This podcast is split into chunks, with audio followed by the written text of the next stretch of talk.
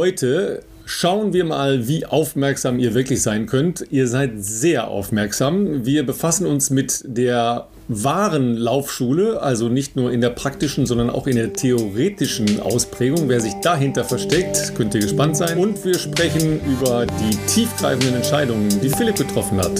Im Bestzeit-Podcast von Philipp Flieger und Ralf Scholl.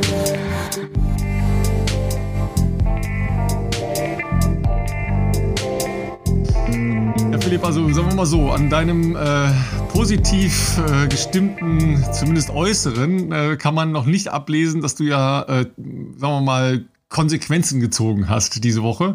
Ja, wie geht's dir damit und äh, wie geht's dir überhaupt? Alles gut?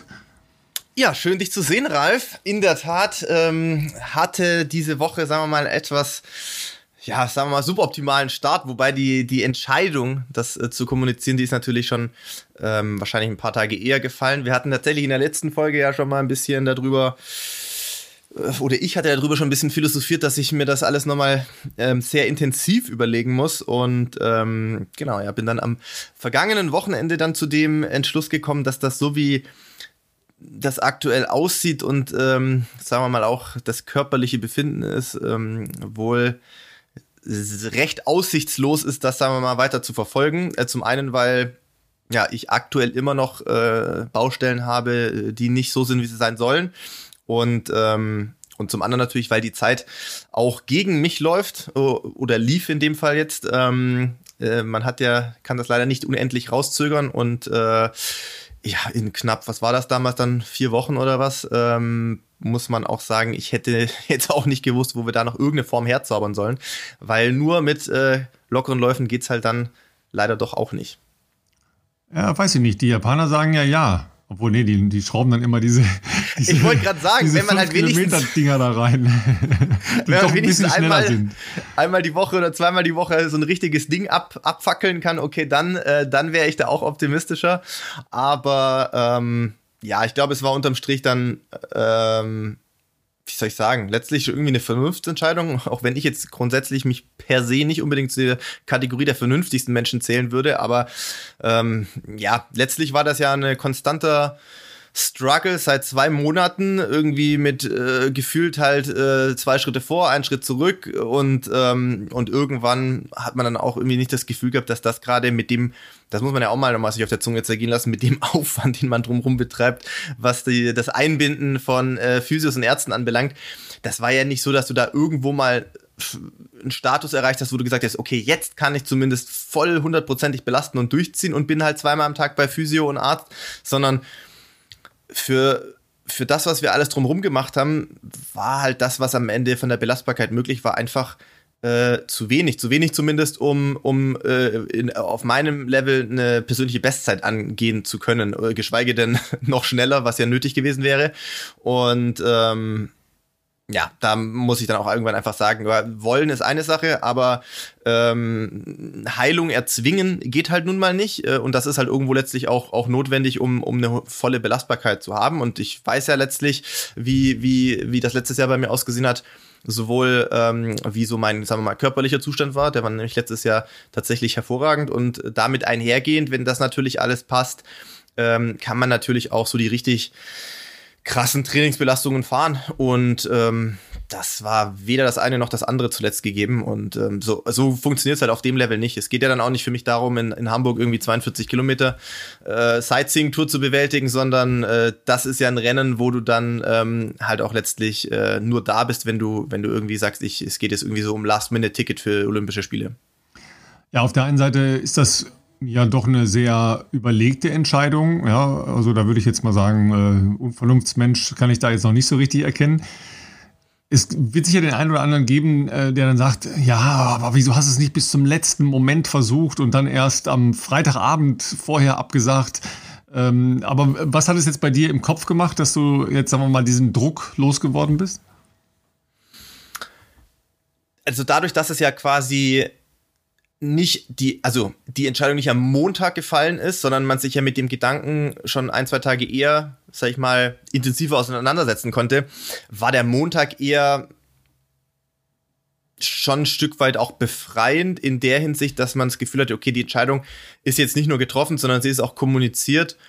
Und ähm, dann, glaube ich, setzt auch dann so einen, ja, wie soll ich sagen, Verarbeitungsprozess klingt ein bisschen krass, aber halt so, man, man kann damit dann irgendwie, man arrangiert sich jetzt einfach mit der Situation dann äh, peu à peu, glaube ich. Und ähm, erstaunlicherweise, also ich hätte auch viele Leute verstanden, die genau das äh, vielleicht einmal auch irgendwo hingeschrieben hätten, erstaunlicherweise war ich dann doch überrascht, dass ja, äh, also ich habe sehr viele Nachrichten und Kommentare dazu natürlich bekommen und ähm, dass da sehr viele äh, oder fast ausschließlich positive Nachrichten waren in der Hinsicht, dass sie gesagt haben, okay, muss man auch erstmal so eine Entscheidung äh, treffen, dass man dann sagt, das geht so halt nicht ähm, und, und dann diesen Schritt vollziehen, äh, auch im Hinblick vielleicht auf Gesundheit. Das ist jetzt natürlich im Leistungssport leider, muss man ja sagen, oftmals nicht der vordringlichste Entscheidungsfaktor, aber ähm, in dem Fall muss man ja auch sagen, es wäre jetzt ja auch nicht äh, oder ging ja bei mir nicht darum zu sagen, okay, du hast jetzt acht Tage, neun Tage vor dem Wettkampf ein Problem, hast deine Vorbereitung super gemacht, ähm, dann muss man jetzt halt gucken, ob man da vielleicht in Ausnahmefällen in Rücksprache mit einem Arzt äh, sagt, man, man muss da irgendeine Lösung für finden, dass man halt in, in acht, neun Tagen diesen Marathon laufen kann. Ähm, aber bei mir, wie gesagt, da war ja weder Form äh, entsprechend äh, momentan da, dass es, dass es irgendwie in Richtung Bestzeit gehen könnte, ähm, noch ist es, dass das jetzt eine Baustelle ist, die ich jetzt seit kurzem habe, sondern es gibt verschiedene Baustellen, die alle letztlich darauf zurückzuführen sind, ähm, dass das mit der Wade ähm, offensichtlich doch ein längerfristiges Problem war oder sagen wir mal die, die Konsequenzen daraus, was halt so die ganze äh, Stärke der rechten Wade, aber auch so die propriozeptive Ansteuerung angeht und sowas. Äh, das kannst du halt jetzt nicht in zwei Trainingseinheiten irgendwie aufholen. Also da machen wir auch im, im, im Trainingsraum, also mit dem Physio- und äh, Trainingstherapeuten schon gute Fortschritte. Aber ja, wie gesagt, sowas holst du jetzt auch nicht kurz mal äh, über Nacht auf und ich fühle mich damit jetzt, glaube gerade ganz okay, glaube ich. Also, ja, natürlich, das ist jetzt nicht so, dass ich jetzt hier Freundtänze vollführe jeden Tag, aber es ist, ja, ich glaube, es ist immer dann da, wenn man irgendwann mal eine Entscheidung getroffen hat, ähm, ähm, ja, setzt so, so ein Verarbeitungsprozess ein oder, oder dass man sich halt mit der Situation arrangiert und auch wieder auf positivere Dinge konzentriert. Ich hatte tatsächlich am Dienstag war es, glaube ich, doch am Dienstag, ähm, bei meiner Physio-Session mit Jan ähm, haben wir jetzt, oder habe ich auch gesagt, pass auf, ja, die Situation jetzt so ist halt, äh, ist natürlich scheiße, äh, aber ich glaube, wir haben zumindest in den zwei Monaten versucht, was möglich ist. Man, okay, wir hätten auch im Januar, Mitte Januar, als das äh, überraschend diagnostiziert wurde, das ganze Kapitel schon beenden können. Ich fühle mich jetzt, muss ich sagen, trotz dieser sehr anstrengenden acht Wochen besser dass wir es zumindest probiert haben und, ähm, und da auch alles ausgeschöpft haben. Leider natürlich trotzdem mit einem, ähm, sagen wir mal, eher frustrierenden Ergebnis. Aber äh, sonst hätte man sich vielleicht wirklich gefragt, ja, wäre es nicht vielleicht doch irgendwie gegangen und wer weiß, manchmal geht es ja dann doch schneller. Ähm, und auf der anderen Seite sehe seh ich das jetzt trotzdem so, ja, ist eine, eine, eine wenn man so will, eine, eine Krisensituation. Aber okay, dann muss man trotzdem sagen, äh, wir versuchen da jetzt das Beste draus zu machen. Das Beste draus zu machen heißt in meinem Fall aktuell, dass ähm, in so einem Jahr natürlich jetzt nicht so viele Rennen anstehen. Das heißt, wir haben die nächsten Wochen Zeit, ähm, dahingehend zu nutzen, dass Laufen nicht im Vordergrund, sagen wir mal, stehen muss, sondern wenn wir, wir sind schon so, dass wir sagen, wenn ich laufen kann, laufe ich. Ich war jetzt auch die letzten paar Tage laufen. Heute habe ich mal wieder einen Tag ähm, ausgesetzt. Ähm, wir machen da aber Fortschritte, dass ich hier eine Stunde laufen kann. Man kommt in normale Dauerlaufbereiche langsam wieder rein, ohne dass man das Gefühl hat, der Fuß reagiert zu krass danach. Ähm, aber der Fokus liegt jetzt die nächsten Wochen nicht auf dem Laufen, sondern der liegt hauptsächlich in den Sessions mit, äh, mit, mit, meinem Trainingstherapeuten. Das ist der, der Mucki. Äh, falls er heute auch zuhört, dann äh, Grüße gehen raus. Der war jetzt eine Woche allerdings auf Fortbildung. Bin mal gespannt, was er da gelernt hat. Ich freue mich schon das auf nächsten ist, Dienstag. Das ist meistens für die, für die Patienten danach ganz schlecht. Ne? Pass mal auf, ich habe da was Neues gelernt. ganz genau. Das tut normalerweise wieder Schmerzen.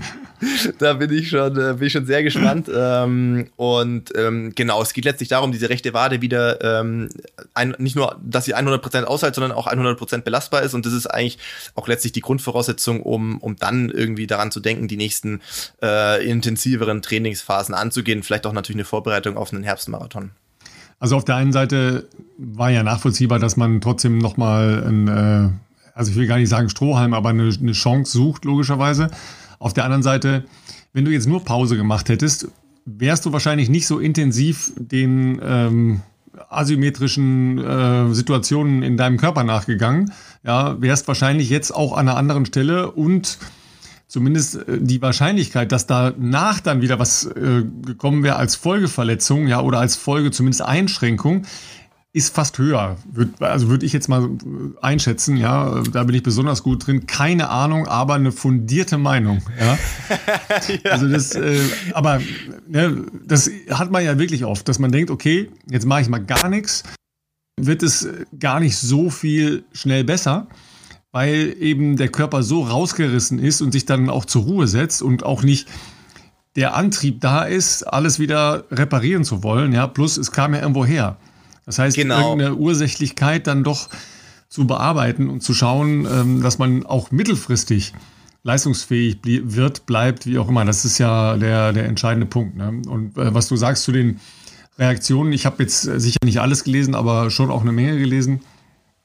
Da kam ja auch viel Energie rüber. Ne? Also ähm, nicht nur aus unserer Community, aus äh, sehr unterschiedlichen Bereichen von ähm, Kolleginnen und Kollegen, ja, also die das ja logischerweise auch alle verfolgen und äh, ich glaube, jeder, der jetzt mal wettkampfmäßig unterwegs äh, ist oder war, kann ja beurteilen, was es heißt, wenn man ähm, so Meilensteine einfach mal weghackt, ja. ja. Ähm, plus im Moment ist ja die Situation auch noch da, dass eine Menge Veranstaltungen ja einfach mal abgesagt werden, ja, und dadurch dann so Löcher entstehen, ja, wollen wir uns ja nachher noch mit unserem äh, Gast mit beschäftigen, was man dann eigentlich macht. Und ähm, von daher ist das ja immer so ein, so ein Suchen, ja, wo ist der nächste Punkt, wo will ich hin, wie viel Zeit habe ich noch, wie kann ich das ideal gestalten? Genau, also ich habe jetzt auch nicht in dem Zusammenhang irgendwie den großen Vorteil gesehen, das bis Ultimo rauszuzögern und dann so quasi die Woche vorher äh, zu announcen, ach ja, irgendwie geht's jetzt doch nicht und äh, ja, äh, kann leider nicht starten.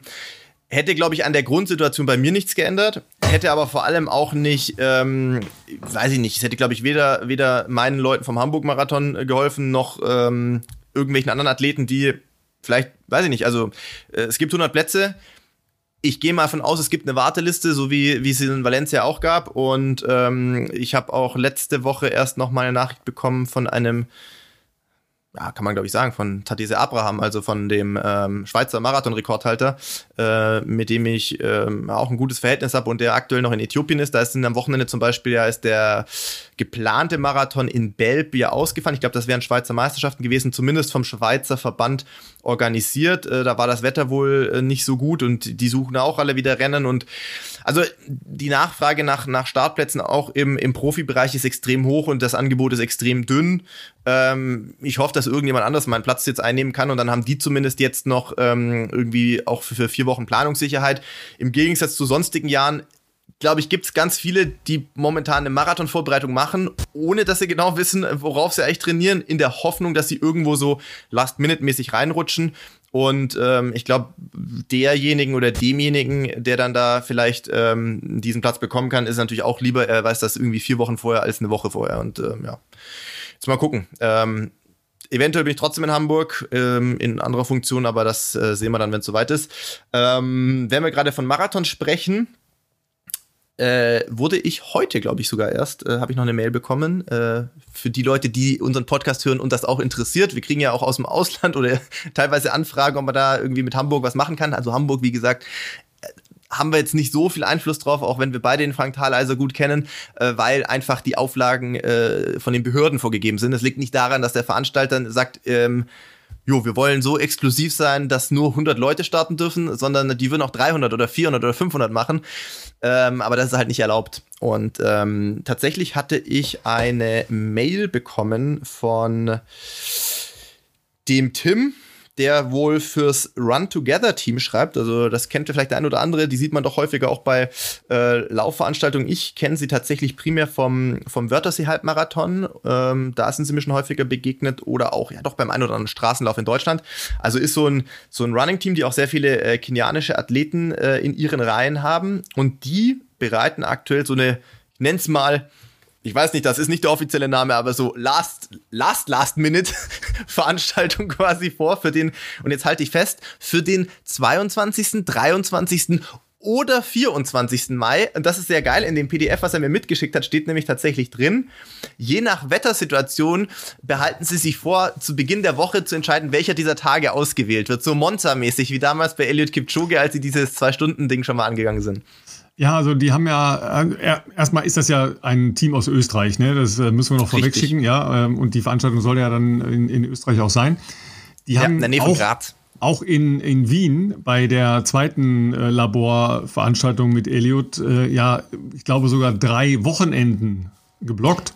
Stimmt. Und haben sich dann auf, äh, relativ schnell allerdings, weil da eine sehr stabile Wetterlage drumherum war, dann auf eins committed. Aber das ist natürlich also komfortabel, wenn du diese Option hast. Ja, ähm, und dann kannst du ja tatsächlich eine Wetter Kapriole, die dich vielleicht dann wirklich massiv beeinträchtigt, umschiffen. Ja, wenn du Glück hast. Gut, das sind, bleibt jetzt ein Wochenende, ja, aber ähm, wie sagt man immer so schön, in den Bergen und an der See, da verändert sich das Wetter ja wahnsinnig schnell. Ne? Ja. Das ist ja die alte, die alte Urlaubsformel, ne? wenn es mal wieder seit drei Tagen regnet. Ja, ja, das geht, geht aber ganz schnell wieder weg hier. Ja? Und dann ähm, hast du gesagt, es ist eine sehr schöne, landschaftlich auch liebreizende Strecke dort, ne? Ja, in der Tat, es ist. Also, ich sag mal, ich gehe mal davon aus, dass es zumindest flach ist, aber jetzt ist es nicht der abwechslungsreichste Kurs. So, so weit kann man wahrscheinlich schon mal vorwegnehmen. Es wird nämlich auf der Autobahn stattfinden und zwar auf einem Autobahnabschnitt, der so lese ich das jetzt hier mal zumindest raus, offensichtlich aufgrund von Bauarbeiten ähm, gesperrt ist oder teilgesperrt ist. Und deshalb wird die Strecke auf diesem gesperrten Autobahnabschnitt stattfinden. Es Interessant, also Sie haben auf jeden Fall einen sehr detaillierten Flyer hier schon vorbereitet. Es, äh, die Zugangskriterien, falls unsere Hörer jetzt sagen, hu, da möchte ich auch noch mit. Es gibt natürlich, also hier habe ich jetzt nicht gesehen, dass es da ein ganz konkretes Teilnehmerlimit gibt bislang. Bestzeit aber unter 210 oder unter 228.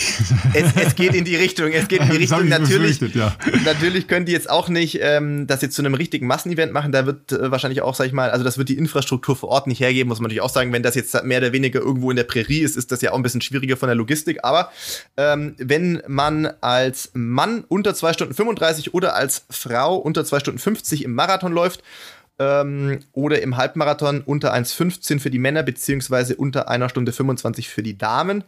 Äh, kann man sich dafür anmelden und, jetzt halte ich fest, Ralf, es gibt auch Pacemaker, die die natürlich aus ähm, ich schätze mal wahrscheinlich, wenn ich mir die Zeiten anschaue, primär aus ihren kenianischen Reihen zur Verfügung stellen. Denn ähm, tatsächlich wollen sie Gruppen machen auf 209, 2 Stunden 11 und bei den Damen zwei, oder ja nicht nur bei den Damen, aber ich schätze mal, das wird hauptsächlich für die Damen sehr interessant im Hinblick auf die Olympia-Quali-Limits, äh, ähm, äh, 2 Stunden 29. Also, wer jetzt sagt, ich habe dieses Leistungsvermögen, ich ähm, suche händeringend noch einen Marathon. Ich bin jetzt bei den äh, Events, die uns jetzt ja in Deutschland bekannt sind. Das sind ja aktuell primär mal Dresden, was am Wochenende stattfinden wird.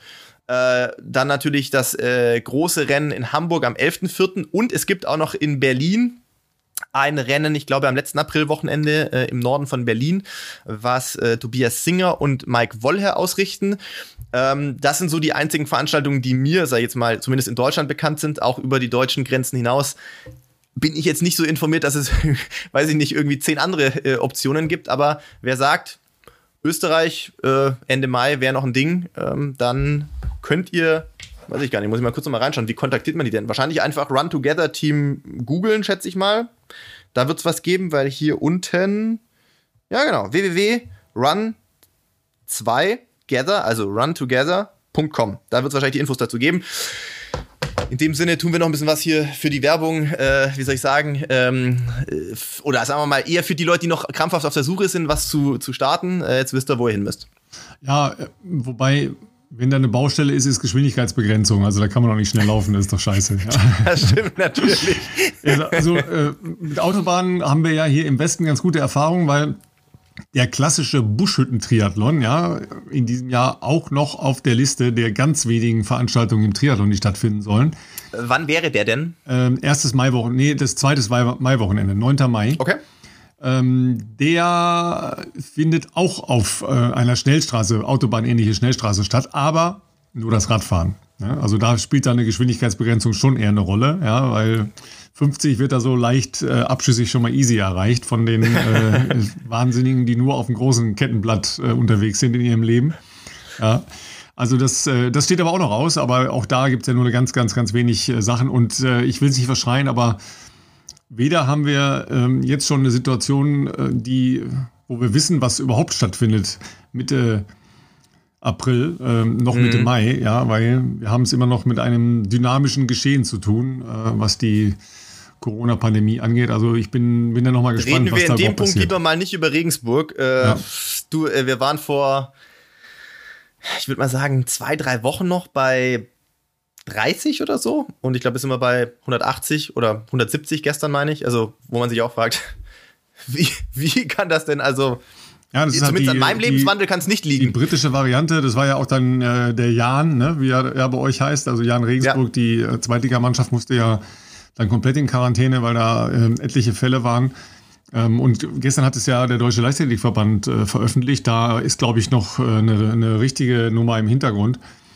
Da waren ja leider ähm, nach der Rückreise aus Turun ähm, sieben positive Fälle in der deutschen Mannschaft oh. die nicht namentlich äh, genannt wurden aus ähm, Persönlichkeitsrechten, ähm, aber auch der Verweis darauf, dass etliche andere europäische Nationen auch positive Fälle hatten. Also da wird es sicher nochmal eine genaue Analyse geben müssen, was da tatsächlich Tango war. Nicht ganz ohne so eine Nummer, ja. Auch nicht ganz so gut in Hinblick auf weitere größere Veranstaltungen, internationale Events, die ja. dieses Jahr noch anstehen, sage ich jetzt ja, mal. Das ja, zeigt ja genau, dass das tatsächlich doch nicht so gut funktioniert. Also ja, es, es kommt ja immer darauf an. Ähm, es gibt natürlich auch andere Beispiele oder gab andere Beispiele. Ich war im Wintersport wirklich überrascht, wie viel stattfinden konnte. Ähm, ich war auch bei der Bundesliga sehr, sehr, sehr lange extrem skeptisch. Das hat unter dem Strich, finde ich, auch relativ gut funktioniert. Das sind natürlich überschaubare Geschichten. Klar, Individualsportart, Leichtathletik, doch relativ viele Menschen mhm. in einem Land, das zu dem Zeitpunkt äh, mehr noch äh, als exponentielles, eher explosives Wachstum hatten. Die hatten, glaube ich, in der Woche äh, zweimal eine Verdoppelung der Zahlen. Also das, da reden wir schon über etwas andere Situationen. Ja, da ist es natürlich extrem schwer, weil du hast ja immer Menschen, die logischerweise ähm, Helfer in den Hotels, in den Unterkünften, äh, Fahrdienste etc. etc. Also da ist schon eine Menge dabei. Da ist ja gar keine Frage. Ja. Was macht man mit der ganzen Situation, wenn man auch noch Klienten hat, die auch noch laufen wollen? Ja, das fragen wir doch äh, jetzt am besten mal unseren Gast, der schon äh, leise anklopft, logischerweise. Denn ähm, wir haben ihn ganz kurzfristig gefragt. Ja, sehr kurzfristig. Sehr kurzfristig gefragt und deshalb wollen wir auch nicht länger warten lassen. Ähm, woher kennst du David? Ja, also persönlich tatsächlich noch gar nicht. Ähm, deswegen freue ich mich ja auch darauf, ihn so zumindest mal hier im Rahmen unserer Sendung kennenzulernen. Aber natürlich so im so aus dem deutschen Laufkosmos, ne? Das, das da natürlich schon. Ähm, aber ich glaube, wir hatten bislang in der Vergangenheit noch nicht miteinander persönlich zu tun. Und äh, ja, ich bin gespannt. Ja, David Schönherr unter Laufschule, ähm, vielleicht dem einen oder anderen bekannt, oder auf Instagram aufgrund seiner äh, zahlreichen und sehr informativen Videos. Ja. Aber das äh, kann er uns jetzt ja alles selbst erzählen. Ja, David, dann sagen wir erstmal herzlich willkommen in unserer kleinen äh, Supershow. Wir sind sehr glücklich, dass du heute drei Stunden lang für uns reserviert hast und uns alles aus deinem Leben erzählen kannst. Nee, aber äh, super, dass du spontan kannst, weil du hast ja tatsächlich äh, nicht nur äh, intensive Wochen hinter dir, sondern auch ein großes Ziel am, am Wochenende. Ja, erzähl mal, wie es dir geht und äh, was du dir vorgenommen hast für eine Zeit unter 2.10. Ha! ähm, ja, ähm, danke euch. Äh, ja, schön, dass ihr mich gefragt habt. Äh, ich freue mich richtig, hier zu sein. Ähm, ja, am Wochenende steht äh, Dresden an, das Einladungsrennen, und da freue ich mich sehr drauf. Nicht nur als Athlet, sondern auch als äh, Trainer, da ich da vier Athleten habe, aber auch als Zuschauer, weil ähm, da stehen ja einige sportliche Highlights an und äh, da freue ich mich auf äh, viele spannende Entscheidungen. Ähm, genau, dazu, das wisst ihr noch gar nicht. Äh, ich äh, habe heute ähm, mit dem äh, Veranstalter geschrieben und mich umgemeldet auf den Halbmarathon, weil Marathon ist mir einfach zu. Ja, ich war letzte Woche, wer es nicht weiß, ähm, lag ich wirklich sechs Tage im Bett kränkelnd ähm, mit einer Lebensmittelvergiftung und mir ging es echt richtig schlecht. Aua. Und ähm, ja, das war nicht schön und ähm, ja, ich, ich kann es über, überhaupt nicht einschätzen, wie der Körper da jetzt äh, drauf reagiert und äh, was dann am Sonntag möglich ist, ob ich dann wieder zu alter Kraft gekommen äh, bin. Aber Marathon war mir jetzt noch ein bisschen ähm, zu unsicher. Das ist ja irgendwie schon nochmal was anderes und deswegen ähm, werde ich jetzt einen Marathon äh, in Bernöve ähm, laufen, eine Veranstaltung von Mike Wollher, der das organisiert und äh, da freue ich mich jetzt auch drauf. Aber jetzt in Dresden erstmal der Halbmarathon. Also da werden natürlich jetzt viele sagen, wie kann der denn einen Marathon absagen, wenn er schon die Chance hat, einen Marathon zu laufen? Ja, das war ja, ja schon unser ja. Thema, was wir eben äh, angetickert haben. Ähm, aber erzähl noch mal Lebensmittelvergiftung. Hast du wenigstens rausgefunden, woran es lag? Ähm, du lebst ja in, in Münster. Äh, war es was auf dem Markt, was nicht, nicht gut war? Oder hast du es selbst verschuldet oder was war los? So richtig weiß ich es nicht. Äh, ich habe ich hab so ein paar Vermutungen, aber ähm, wahrscheinlich ähm, ja, irgendwie Salmonellenvergiftung und äh, im, im, Nachhinein, im Nachhinein sage ich, bin ich ganz froh, dass es jetzt kein, äh, kein Virus war. Momentan ist ja so, wenn man Fieber hat, Schüttelfrost, dann äh, denkt man natürlich nur an das, an das eine. und habe dann natürlich auch Corona-Tests gemacht, wie am laufenden Band, die waren alle negativ. Und da musste man natürlich umdenken. Und mit Absprache äh, mit dem Arzt war es dann irgendwie dann letztendlich recht deutlich, dass es doch äh, eher ähm, in die Richtung Lebensmittelvergiftung ging. Und deswegen starte ich jetzt auch nur am Sonntag. Wenn es ein viraler Infekt gewesen wäre, würde ich das nicht machen. Das ist mir ganz wichtig, das zu sagen. Ähm, da, da, hätte ich dann zwei Wochen komplett Pause gemacht und dann wäre ich auch erstmal kein Rennen gelaufen. Also das war letztendlich meine Entscheidung, dass ich überhaupt am äh, Sonntag an der äh, Startlinie stehen werde. Ja, erzähl noch mal, wer äh, dich vielleicht nicht so ähm, jeden Tag verfolgt auf Instagram, äh, Klammer auf, äh, ihr solltet das machen, weil da gibt's eine Menge äh, sehr praktischer und sehr guter Übungen, ja, die vor allen Dingen für äh, Laufpositionen, für äh, schwache Waden, ne? Hallo Philipp und dergleichen sehr hilfreich sein können. Ähm, was machst du außer selber laufen, äh, Laufschule? Das Thema haben wir schon ganz kurz, aber auch nur ähm, angerissen als Oberbegriff. Ähm, und woher generierst du die Klienten, die jetzt alle auch ganz gerne laufen wollen? Ähm, ich bin ähm, hauptberuflich Physiotherapeut und ähm, Sportwissenschaftler, arbeite im Zentrum für Sportmedizin in Münster.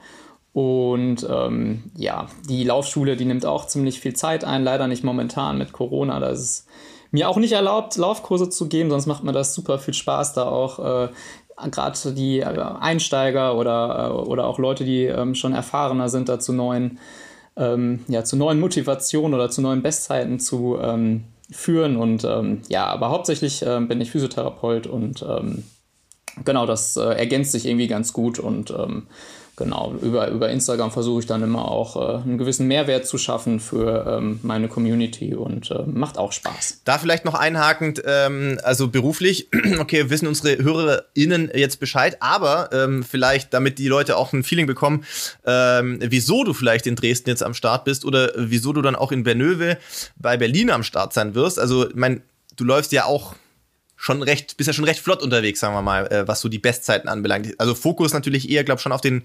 Straßendistanzen wahrscheinlich, aber vielleicht kannst du da ja auch mal noch kurz ein kleines Wrap-up geben oder wie du vielleicht überhaupt zum Laufen gekommen bist. Ähm, ja, also zur, zur ersten Frage. Ähm, bin ich leider deutlich langsamer als du.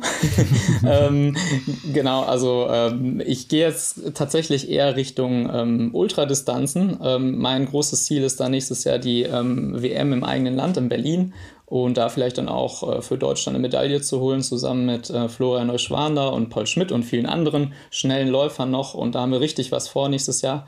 Und ähm, deswegen mein großes Ziel dieses Jahr, die WM-Norm zu laufen da müsste man wahrscheinlich ähm, sogar unter sieben Stunden laufen.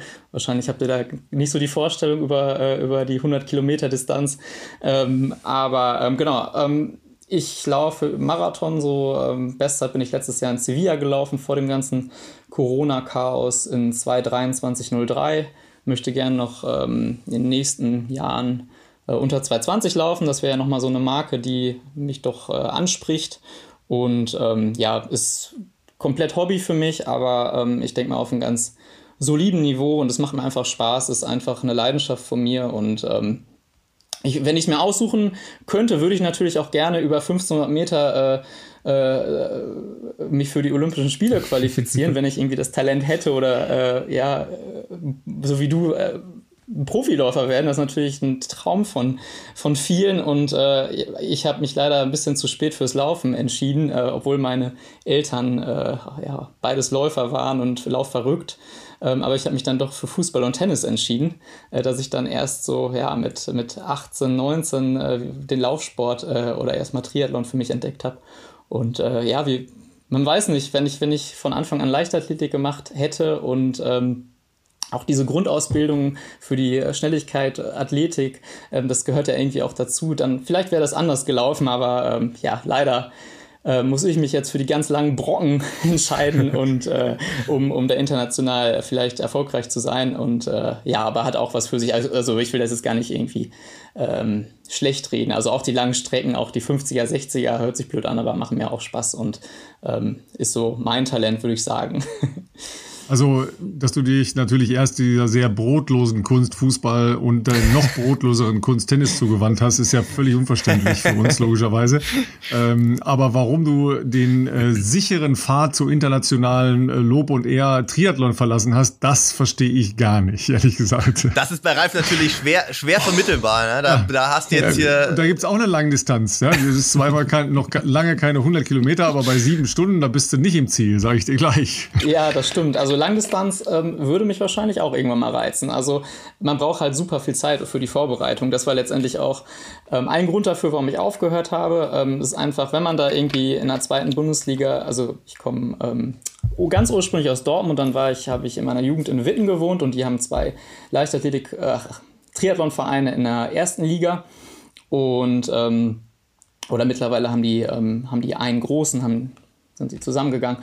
Naja, mh, mm, und ähm, da war es schon meine Ambition, auch äh, in, der, in der Liga ganz vorne zu starten oder in der ersten oder zweiten Liga. Und da muss man einfach ja, 20, 30 Stunden trainieren, um da mitzukommen. Und ähm, dann hatte ich noch einen Schlüsselbeinbruch beim Snowboarden und ähm, irgendwie sollte es nicht sein, so dass ich gesagt habe: So, komm, für den ganzen Aufwand, äh, ich laufe jetzt nur noch und da kann man, kann man ja mit acht bis neun Stunden Trainingsaufwand schon, schon ähm, ja, ganz, ganz gut ähm, in, in, ähm, in der, sag ich mal, ähm, im Hobbysportbereich kann man ja, glaube ich, ganz schon gut äh, ähm, performen. Absolut. Ja, bei 223 auf Marathon verlassen wir ganz knapp den Hobbysportbereich, aus meiner Sicht, ja, in Richtung Leistungsbereich. Ähm, ich wollte euch aber unbedingt noch von meiner Erfahrung mit 100 Kilometer Distanzen äh, erzählen. Ja, also ich brauche da so ungefähr eine Dreiviertelstunde für mit dem Auto. ähm, aber tatsächlich äh, hatte ich mal die nicht sehr dankbare Aufgabe, ähm, 100 Kilometer deutsche Meisterschaften als Beitrag in 3,30 darzustellen, also in 3 Minuten 30. Ja, Ambitioniert, und, äh, ja. David, du, du, David du, du weißt ja, wie das ist, ja. Man läuft halt die ganze Zeit, völlig überraschend. Und in der Regel ist es ja in irgendeiner Art ein Rundkurs, ja. Der Unterschied zwischen Stunde zwei und Stunde fünf existiert ja schon mal quasi nicht. Ja, oft auch in den, in den Abständen zwischen den Läuferinnen und Läufern nicht. Ja, und ähm, das war noch die Zeit von, ich weiß nicht, ob euch das überhaupt noch was sagt, Bir Birgit Lennartz, sagt euch das noch? Eine, eigentlich eine Pionierin ja. äh, auf der Ultradistanz. Jedenfalls ähm, habe ich die dann da in den Mittelpunkt des Beitrags gestellt und es ist wirklich schwierig dann herauszufinden, von wann war jetzt diese Einstellung nochmal? War es 3,45 oder 6,45? Ja, also es ist halt einfach ja unfassbar lang, wenn du da immer an derselben Stelle stehst und denkst, ja, könnte jetzt weitergehen. Ne? Ja, und die, die ähm, deutsche Meisterschaft über 100 Kilometer ist meistens dann auch auf einer 5 Kilometer exakt, Strecke Rundkurs. Und ähm, ähnlich übrigens wie in Dresden jetzt am Wochenende, die auf einer 2,5 Kilometer Runde dort Marathon zu laufen, ist natürlich auch ein bisschen verrückt. Alter Schwede. Aber ähm, was machen wir Läufer nicht alles? Ähm, ich wollte einmal noch ganz kurz zur zweiten Frage gehen, ähm, wie ich zum Laufen komme. Also ich habe ja schon angesprochen, Läuferfamilie und meine Mutter war so eine recht verrückte Triathletin und Läuferin, die ist ähm, innerhalb einer Woche ähm, hat die eine Langdistanz gemacht, unter zehn Stunden, was ja auch gar nicht so schlecht ist. Sehr gut. Äh, den, den Ostseeman gewonnen, genau, die Birgit. Und eine Woche später ist sie ähm, 100 Kilometer deutsche Meisterin geworden, unter acht Stunden, meine ich. Also dann hoffe ich, dass ich für die ganz langen Brocken da auch ein bisschen äh, dieses, äh, diese Standhaftigkeit habe. Und äh, ich glaube, das kann, das kann nicht jeder so, körperlich, aber auch mental. Abgefahren. Das ist wahr, ja. Ähm, und sag uns noch gleich, äh, damit wir schon mal uns Tickets sichern können, äh, wo ist die WM äh, nächstes Jahr in Deutschland? In Berlin. Ich weiß noch nicht genau, ähm, wo genau. Ähm, die Strecke ist schon bekannt, da musste ich ja, mich irgendwann mal mit, mit auseinandersetzen, wie ich die Norm habe, aber dafür ist es jetzt zu früh. Und ähm, genau deswegen bin ich jetzt im Fokus jetzt erstmal Marathon Frühjahr und dann im äh, September die DM, die 100 Kilometer DM. Dort möchte ich die ähm, WM-Norm knacken und dann kann ich mich äh, für 2022 auf, die, auf, auf das große Ziel konzentrieren. Die DM, kann das sein, dass die in, äh, auch in Berlin ist, äh, also im September? Ja, das ist, genau, das ist. Da war ähm, schon mal die 50 ähm, Kilometer DM, glaube ich, auch, ne? Ja, das ist auch diese ja, 5 Kilometer Runde, was du meintest, meine ich. Da habe ich mal was von gelesen von Paul Schmidt, glaube ich, oder so, ja. Genau, das ist am, ich meine am 8. September. Ich hoffe, dass, mit der, dass sich die Corona-Situation irgendwann entspannt, wenn es mit den Impfungen jetzt mal weiter voranschreitet, hoffentlich. Ja. Und ähm, dass solche Veranstaltungen dann ähm, ja, äh, stattfinden können. Ich fand es jetzt ein bisschen schade, dass die Marathon-DM ähm, abgesagt wurde, weil ich weiß, da haben sich auch viele drauf gefreut, so als Highlight. Ja. Dass es jetzt schon vom DLV ähm, abgesagt wurde, fand ich persönlich ein bisschen schade. Aber ja, die werden ihre Gründe haben. Ich habe aber schon äh, dieses grundsätzliche Interesse für die Weiterführung der Läuferkarriere bei Philipp in Richtung ähm, Ultradistanz erkannt. Ja, er interessiert sich schon für die Startberechtigung äh, zur 50 Kilometer DM. Ne? David, sei vorsichtig, der kommt. Merk schon. Absolut, absolut. Also ich, Ernstzunehmende Konkurrenz. Ich, ich wollte gerade sagen, ich glaube, wenn der, wenn der Profi-Quatsch mal irgendwann vorbei ist, ich glaube, dann werden wir ein paar Gänge eher, eher zurückgeschalten. Oder Ralf, wir haben es in den ein oder anderen Folgen ja schon erwähnt, weißt du, so, so richtig große Ziele mal angegangen, so Medoc-Marathon und sowas in der, in der Kategorie. also, ja, also wichtige Ziele, die dich im Leben halt auch weiterbringen. Auf jeden Fall, ne? also also auf jeden Fall. Die Gehirnzellen zerstören, aber dich im Leben weiterbringen. Ne? ja. ja, und die Sache ist, ich, ich habe eigentlich gesagt, so, so äh, 100 Kilometer, ja, das brauche ich jetzt nicht unbedingt und äh, so verrückt wie meine Mutter bin ich irgendwie doch nicht. Und ich bin halt immer, ich als 16-Jähriger bin ich halt immer äh, mit ihr überall hingefahren, in, nach Italien, in die USA und, äh, und habe sie begleitet, so als, ähm, ja, als so ein bisschen auch äh, Coach vielleicht und äh, habe ihr dann auch Getränke angereicht oder der ganzen DLV-Mannschaft da. Und ähm, da, ich fand das schon mal super faszinierend, das hat mich auch total geprägt, aber ich habe gesagt, so selber machen, oh, so sechs, sieben Stunden laufen. Ähm, ja, und dann bin ich vor zwei Jahren den Wings for Life Lauf gelaufen, eine Woche nach dem London-Marathon und ähm, dann habe ich gemerkt, okay, das ist vielleicht doch was für, für dich. Und ähm, den Florian Neuschwaner da zu schlagen, das ähm, hätte ich jetzt nicht so erwartet. Und ähm, das war für mich so das Signal, okay, solltest du vielleicht doch mal probieren. Und vielleicht liegt da das Talent äh, so im Bereich 3, 340 bis 350 sehr lange zu laufen. Ähm, wenn ich schon nicht äh, 10 Kilometer unter 30 Minuten hinbekommen, dann zumindest das. ja, aber es ist nicht nur sehr lange, sondern sehr, sehr, sehr lange. ja, ja, ja, auf und, jeden Fall. Ja, da, da kommt es halt auch auf, auf ganz so, andere Komponente an, glaube ich. Ja, nur so als Idee, also ich, ich habe tatsächlich ja auch schon Wettkämpfe über äh, fünfeinhalb, äh, auch über knapp sechs Stunden bestritten, aber da war dann zwischendurch mal Wechsel des Aggregatzustandes um mich herum, ja, und auch der Körperlage und äh, ich konnte mal auf ein Fahrrad äh, steigen und so weiter. Was machst du da ernährungstechnisch? Weil du musst ja da richtig was machen, ne? Weil du, sonst kommst du ja nicht weiter. Isst du auch richtig was Hartes oder äh, nur flüssig? Da habe ich mir jetzt, äh, also ich würde wahrscheinlich nur Gels nehmen. Ähm, also ähm, ich bin meine 50er und 60er jeweils ähm, mit einem Gel gelaufen und da kann oh, gut so mit einem? Zu wenig. Ähm, ja, also ich, ich brauche zum Beispiel, wenn ich jetzt einen Trainingsmarathon laufe, irgendwie in, auch recht flott, irgendwie 240 oder so, dann, dann nehme ich eigentlich nur Wasser zu mir. Also da habe ich eigentlich, glaube ich, einen ganz guten Fettstoffwechsel, ähm, dass ich da jetzt nicht unbedingt ähm, viele Kohlenhydraten bra brauche. Und das ist, glaube ich, das zeichnet halt auch unter anderem einen guten Ultraläufer aus. Ähm, aber da würde ich mir tatsächlich ähm, ähm, genau, Elektrolyte sind natürlich wichtig, dass ich da auch Salztabletten nehme, vor allem wenn es ein bisschen wärmer ist. Und ähm, ich, ich schätze mal so drei bis vier Gels dann im 100er, vielleicht einen Ticken mehr. Ähm, das müsste ich dann nochmal ausprobieren, wenn ich mal dann Richtung 70, 75 Kilometer gehe. Ähm, und ich muss mir da natürlich auch so ein bisschen von, ähm, von außen noch ein paar Tipps holen von, von erfahrenen 100 Kilometer Läufern und dann einfach mal ausprobieren.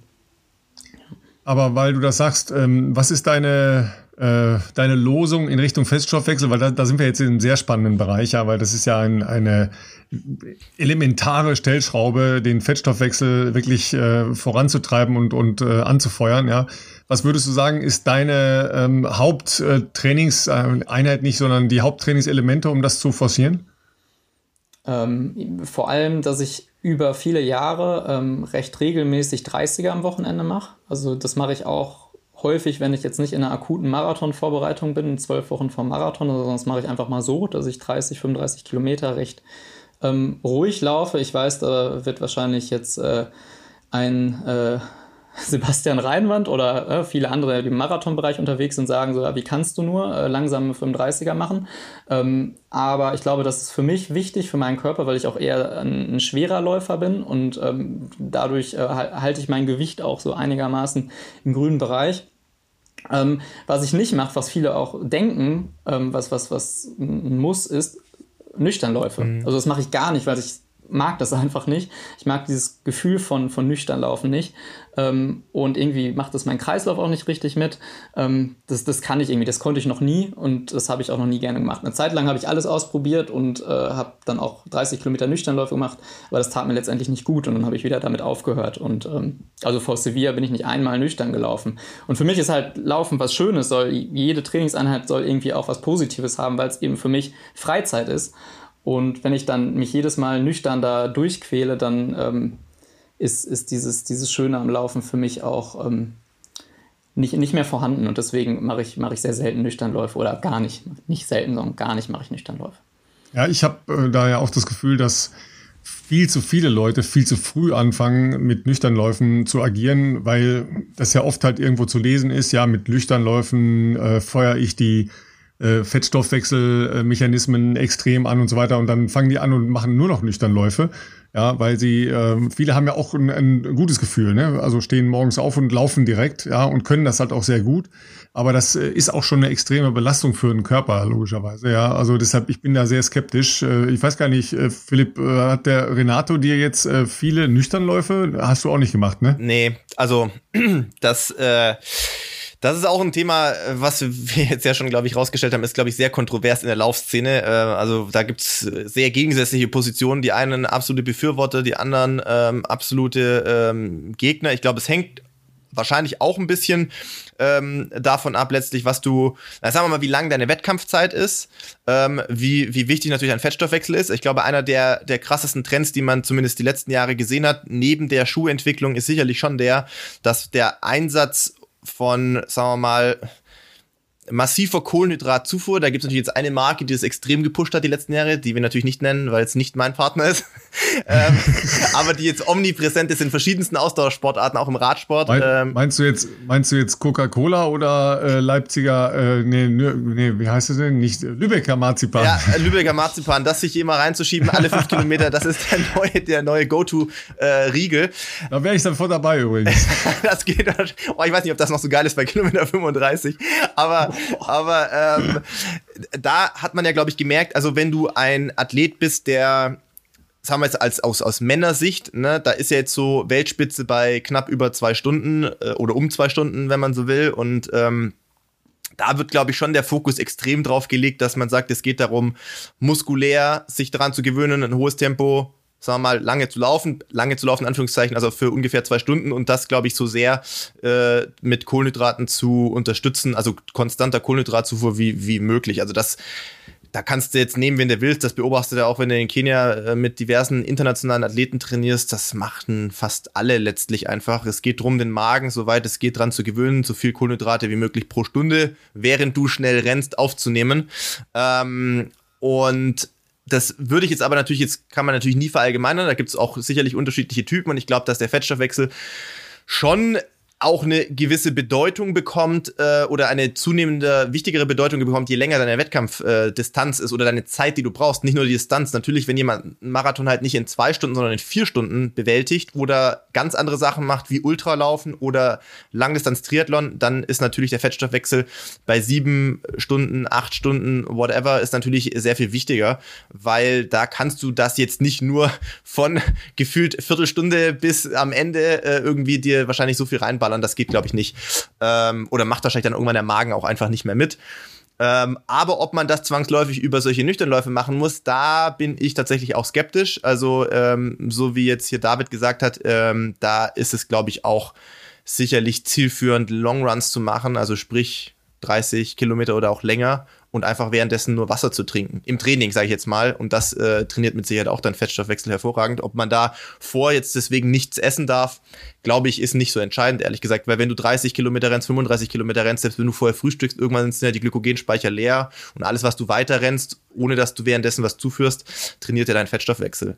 Ähm, ich per se bin jetzt auch nicht der größte Fan von nüchtern Laufen, muss ich sagen. Ich habe mich noch nie geil gefühlt bei nüchternen Läufen ich hab's ab und an gemacht, wenn ich mich selber vielleicht zwingen wollte, nach einer harten Einheit oder nach einem harten Tag am nächsten Morgen wirklich langsam zu laufen dass ich, äh, dass ich dann wirklich das, das, mir die volle Dröhnung gebe, dass ich mich auch richtig, auch hundertprozentig richtig scheiße fühle. Dann habe ich manchmal nüchtern Läufe gemacht, um wirklich zu gucken. Ich laufe halt dann, ich trab da im Halbschlaf irgendwo vor mich hin. Aber finde ich's geil? Nein. Und deswegen kommt es bei mir auch selten vor. Und äh, nochmal auf Renato zurück. Das waren sicherlich nicht die Änderungen in meinem Training im letzten Jahr, äh, dass jetzt mehr Nüchternläufe reingekommen sind, sondern äh, in eine ganz andere Richtung, dass alle Läufe äh, nicht alle Läufe, aber die, die, die Kerneinheiten äh, umfangreicher geworden sind. Also gerade so Intervallprogramme einfach gefühlt doppelt so viel Umfang wie früher. Und, äh, und vor allem die längeren Einheiten, sprich die Longruns, da gibt es tatsächlich bei mir nur noch wenig, ich sag jetzt mal normale in normalen Bereichen, äh, sage ich mal, bei mir zu 3,30 rum, äh, sondern da ist schon meistens das Ziel, dass das in Richtung Annäherung an Marathontempo geht.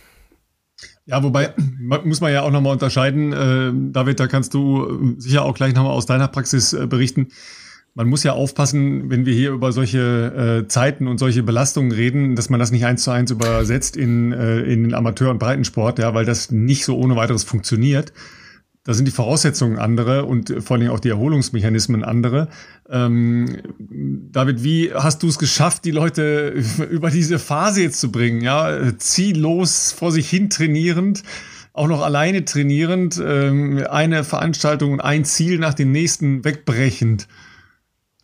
Ja, ist total schwierig, ist immer noch total schwierig. Auch diese Ungewissheit, wann geht's endlich wieder los und ähm, ich meine, ähm, da ich jetzt kein Profiläufer bin und zum Beispiel in Valencia nicht die Möglichkeit hatte, an den Start zu gehen, hatte ich, habe ich da ähnliche Motiv Motivationstiefs gehabt und äh, ja, da hangelt man sich wirklich an so einen, so Wettkampf wie jetzt Dresden auch wieder hoch und äh, also bei meinen Athleten ist es, ist es immer noch so. Also die, die hängen so in, in, im luftleeren Raum und wissen nicht so richtig, ja, wann können wir wieder starten? Be bereite ich mich jetzt auf. Ich habe viele Gespräche momentan und äh, bin da äh, teilweise auch eher Psychologe als Trainer, weil ähm, viele sind dadurch wirklich ähm, ja, so ein bisschen, bisschen frustriert, immer wieder sich auf Wettkämpfe vorzubereiten. Und wenn man ehrlich ist, diese virtuellen Läufe geben ja einem nicht das, was man im Wettkampf hat. Also ich habe da auch schon mal irgendwann drüber berichtet, dass äh, ich auch mal das ausprobiert habe, so virtuelle Läufe im, im letzten Lockdown, als es überhaupt gar nichts gab. Aber ganz ehrlich, man, man, man kann es irgendwie machen, okay, aber es ist halt wie ein äh, ein Tempo-Dauerlauf oder so. Ne? Also so richtig ohne Startlinie, ohne richtiges Ziel, ohne Mitläufer, das ist ja irgendwie auch nichts Wahres. Ja. Und ähm, ja, das ist, man, im, im, im Trainingsplan habe ich schon immer versucht, so eine gewisse ähm, Struktur und Periodisierung beizubehalten, dass man immer in diesen Zyklen auch denkt und sagt, okay, ähm, jetzt einmal im April, also für Marathonläufer jetzt einmal im April und einmal im Oktober versuchen wir schon, ähm, dass du in, in, einmal in, in, in guter Verfassung, in Form bist. Weil es muss ja irgendwie weitergehen. Also ich finde auch in der, auch in der Corona-Krise, gerade für ambitionierte Athleten, es muss ja weitergehen, es muss ja oder sollte ja weiterhin eine, ähm, eine gewisse Entwicklung auch stattfinden. Und ähm, ich habe ein paar Trainingskollegen, die sind jetzt seit äh, anderthalb oder seit einem Jahr in so einem Standby-Modus, weil es keine Wettkämpfe gibt. Aber dann sage ich, hey Leute, das ist so, keine Ahnung, das, die sind auch dann äh, Anfang 30 oder Mitte 30 und äh, sind jetzt äh, zwei Jahre dann na, äh, nach der Corona-Krise im Standby-Modus und da haben die sich eher verschlechtert als verbessert. Deswegen finde ich schon wichtig, dass man sich dann auch gewisse Highlights setzt und ähm, ähm, auch, auch diese, diese Struktur beibehält und ähm, ja, also ich habe gerade schon im, im Vorgespräch zu Philipp gesagt, es ist das erste Jahr, wo ich Athleten ähm, oder, oder dass Athleten mir gesagt haben, sie hören auf mit, mit ähm, ambitioniertem Hobbysport. Ähm, weil es ist einfach so mit Beruf und dann vielleicht Familie, wenn man sich auch für, für einen Marathon in 2,40 vorbereite oder auch drei Stunden. Das, ist, das kostet Zeit, das kostet Energie. Und wenn man dann merkt, man bereitet sich zweimal zwölf Wochen vor und es findet nicht statt, das ist ja auch mental total schwierig, ähm, damit klarzukommen. Und ähm, Deswegen kann ich es total gut verstehen. Also alle, die jetzt zuhören und nicht diese Möglichkeit haben, wie, ähm, wie wir, dass, dass man jetzt auch so Einladungsrennen mitmachen kann, äh, dass, man, dass man da wirklich nicht, nicht mehr weiß, wie man sich, wie man sich motivieren kann, wie man äh, ja, so eine tägliche Trainingsstruktur hinbekommen soll, kann ich 100% verstehen. Also ich war in der gleichen Situation und ähm, ja, es ist eine schwierige Situation und ähm, da kann man sich nur im Kopf dann gewisse Highlights setzen, einen Tag X setzen und dann mit einem Freund vielleicht ähm, mal versuchen, einen Halbmarathon zu laufen. Und ähm, anders geht es momentan nicht. So ist es leider. Und ich hoffe im Herbst wirklich, ich hoffe im Herbst wird es äh, durch die ähm, Impfung dann äh, deutlich besser. Ja. ja, in der Hinsicht, äh, Philipp, bleiben wir ja Chancensucher, logischerweise. Ja, wir haben ja auch eine entsprechende Zuschrift bekommen weil diese Problematik oder diese Situation ja jetzt einfach äh, evident bei sehr, sehr vielen Menschen ist. Ja, bis jetzt habe ich ja immer gesagt, ja Leute, nutzt es doch und kauft euch endlich ein Fahrrad. Ja, weil das ist nämlich schön, mit dem Fahrrad draußen du, rumzufahren. Ralf, es gibt keine Räder mehr. Habe ich das neulich. ist nämlich genau der Punkt im Moment, ja. ja. Äh, da habe ich halt vollmundig äh, einigen Menschen gesagt, ja, mal, dann fahrt doch mal Fahrrad, ja. Ja, und dann geht's los, ja. Bekommt mal irgendwo ein Fahrrad. Der Lieferfristen und so, der, da ist der Frühjahr vorbei und der Sommer auch übrigens, ja. Also äh, ist nicht, ist nicht ohne. Ähm, und äh, zu unserer konkreten Zuschrift, äh, Philipp, was hatte die Hörerin nochmal noch mal vor oder welche Nachricht wollte sie von uns haben? Ja, da, die Natalie hat uns äh, geschrieben und ähm, wir freuen uns nach wie vor, wenn ihr uns schreibt. Wir können leider nicht in jeder Folge alles, was wir zugeschickt bekommen, aufgreifen, aber das fanden wir halt sehr passend und äh, vor allem auch sehr passend um da eben mit David äh, auch drüber zu sprechen, weil er ja Athleten coacht. Und sie hat halt geschrieben, dass sie ähm, auch äh, Marathon läuft, ambitioniert läuft, also sprich äh, Ziele verfolgt. Ähm, sie hatte das Ziel, letzten April sozusagen beim damals noch geplanten Hamburg-Marathon äh, unter vier Stunden zu laufen und war auch zuvor schon im Training auf Basis von ihren Trainingswerten in einer sehr optimistischen Situation, das schaffen zu können. Da wurde ja dann Corona-bedingt verschoben auf September. Das heißt, sie hat dann versucht, diese Form ähm, zu konservieren oder daran mehr oder weniger nahtlos anzuknüpfen. Der wurde ja dann wieder verschoben. Also genau das, was wir ja gerade mit David schon äh, auch ähm, besprochen hatten. Und ähm, ja, ist jetzt wieder in der Situation, dass äh, sie zwar auf den Cuxhaven-Marathon hofft. Ich glaube, die Mail war von Anfang der Woche. Ich habe heute gelesen, dass der Cuxhaven-Marathon auch verschoben wurde. Also ähm, leider keine Good News in dem Fall jetzt für Natalie. Ähm, aber das ändert ja nichts an ihrem grundsätzlichen Problem. Was macht man da? Also sie hatte gesagt, sie, äh, sie hat wohl, wenn ich das richtig verstehe, im Prinzip den Trainingsplan, den sie hatte, ähm, mehr oder weniger einfach, nachdem der wahrscheinlich zwölf Wochen durch war, wieder von vorne begonnen.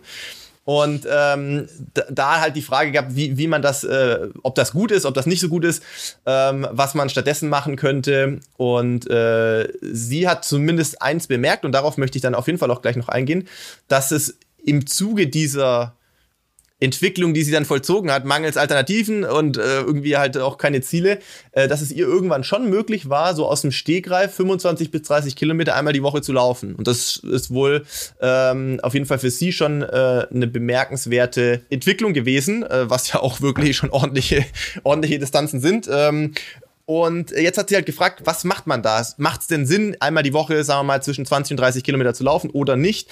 Und ähm, ja, wie, wie, wie man da vielleicht äh, in dieser Situation damit umgeht. Und äh, ich hake da gern gleich mal kurz ein, aber dann äh, finde ich auch gespannt, was, was ihr dazu sagt. Aber also das, was David schon sagte, ist natürlich das Hauptproblem. Also zumindest aus, aus meiner leistungssportlichen Sicht, äh, ich, da brauchen wir nicht also drüber reden, wenn ich keine Ziele hätte, äh, die natürlich auch mit irgendwelchen Wettkämpfen oder persönlichen Zeitvorstellungen verbunden sind, äh, würde ich natürlich nicht so intensiv trainieren, wie ich aktuell trainiere. Da muss man, glaube ich, nicht um einen heißen Brei rumreden. Also ich glaube, dann würde mir auch nach den 15 äh, oder 16, 17, 18 intensiven Sportjahren auch einfach reichen, privat für mich drei, viermal die Woche joggen zu gehen. Und wäre auch geil. Also würde mir jetzt, glaube ich, gar nicht so viel fehlen, weil ich ja dann auch eine, eine lange Zeit das so machen durfte.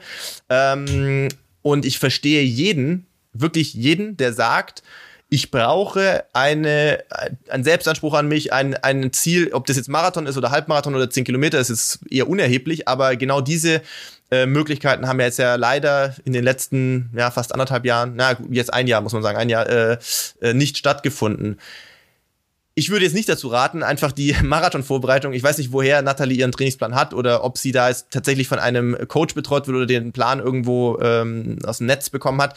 Ich würde jetzt nicht unbedingt dazu raten, zumindest mache ich das jetzt nicht so, dass ich einfach zwölf Wochen Marathonvorbereitung an zwölf Wochen Marathonvorbereitung an zwölf Wochen Marathonvorbereitung reihe. Das wäre bei mir mental auch irgendwann gar nicht möglich. Ich brauche nach zwölf bis 16 Wochen dann auch mal diesen Marathon idealerweise. Ähm, was jetzt aber nicht heißt, dass gewisse Inhalte, die in ihrem Trainingsplan ja so drin sind, per se schlecht sind. Also grundsätzlich mal einmal die Woche so einen längeren Lauf zu machen und das auch ähm, konsequent beizubehalten, hat David ja auch schon gesagt, dass das bei ihm der Fall ist, halte ich persönlich für durchaus sehr hilfreich. Ähm, so wie soll ich sagen, sich an dieses längere Laufen einfach zu gewöhnen und vor allem ist es dann auch sehr viel schneller möglich, sich an intensivere Läufe vielleicht oder dann irgendwie auch in der Marathonvorbereitung mit einer Endbeschleunigung oder mit Tempoabschnitten dann auch ranzuarbeiten. Ähm, aber ob das natürlich in dem Umfang so sein muss, Wochenumfang, äh, wie, wie das für eine konkrete Marathonvorbereitung ist, ist jetzt vielleicht äh, zu diskutieren. Ja. ja. Ja, ähm, ich glaube, genau, da muss man auch differenzieren, was Nathalie da ähm, sonst für einen Umfang hat und ähm, was sie bisher so gemacht hat. Ich finde es erstmal schon äh, bemerkenswert, dass sie überhaupt ähm, einen Trainingsfortschritt gemacht hat, der, trotz der Corona-Zeit, dass sie jetzt so locker die äh, 20er, 30er läuft.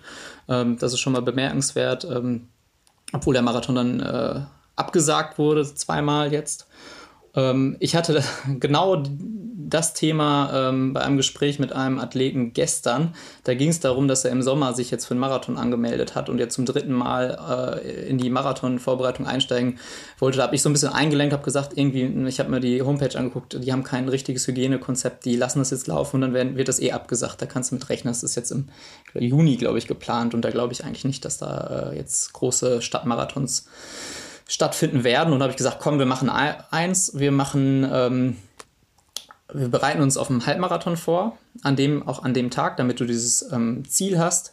Und ähm, wir machen nicht diese 35 Kilometer Crescendos oder 5 mal 5 Kilometer Marathon-Renntempo, was dich dann auch irgendwie zerstört, was auch ein gewisses ähm, ja, mentale, eine mentale Herausforderung und eine ähm, mentale Ermüdung auch nach sich zieht, sondern wir machen 25 bis 30 Kilometer am Wochenende, ähm, recht entspannt, vielleicht mit ein paar Elementen drin, ein paar Tempoelementen, aber ähm, recht kontrolliert, ähm, so dass du ähm, da drin bleibst und dann auch, wenn es irgendwann einen Marathon im Herbst gibt, direkt wieder umswitchen kannst auf Marathonvorbereitung. Das war jetzt so unsere Taktik.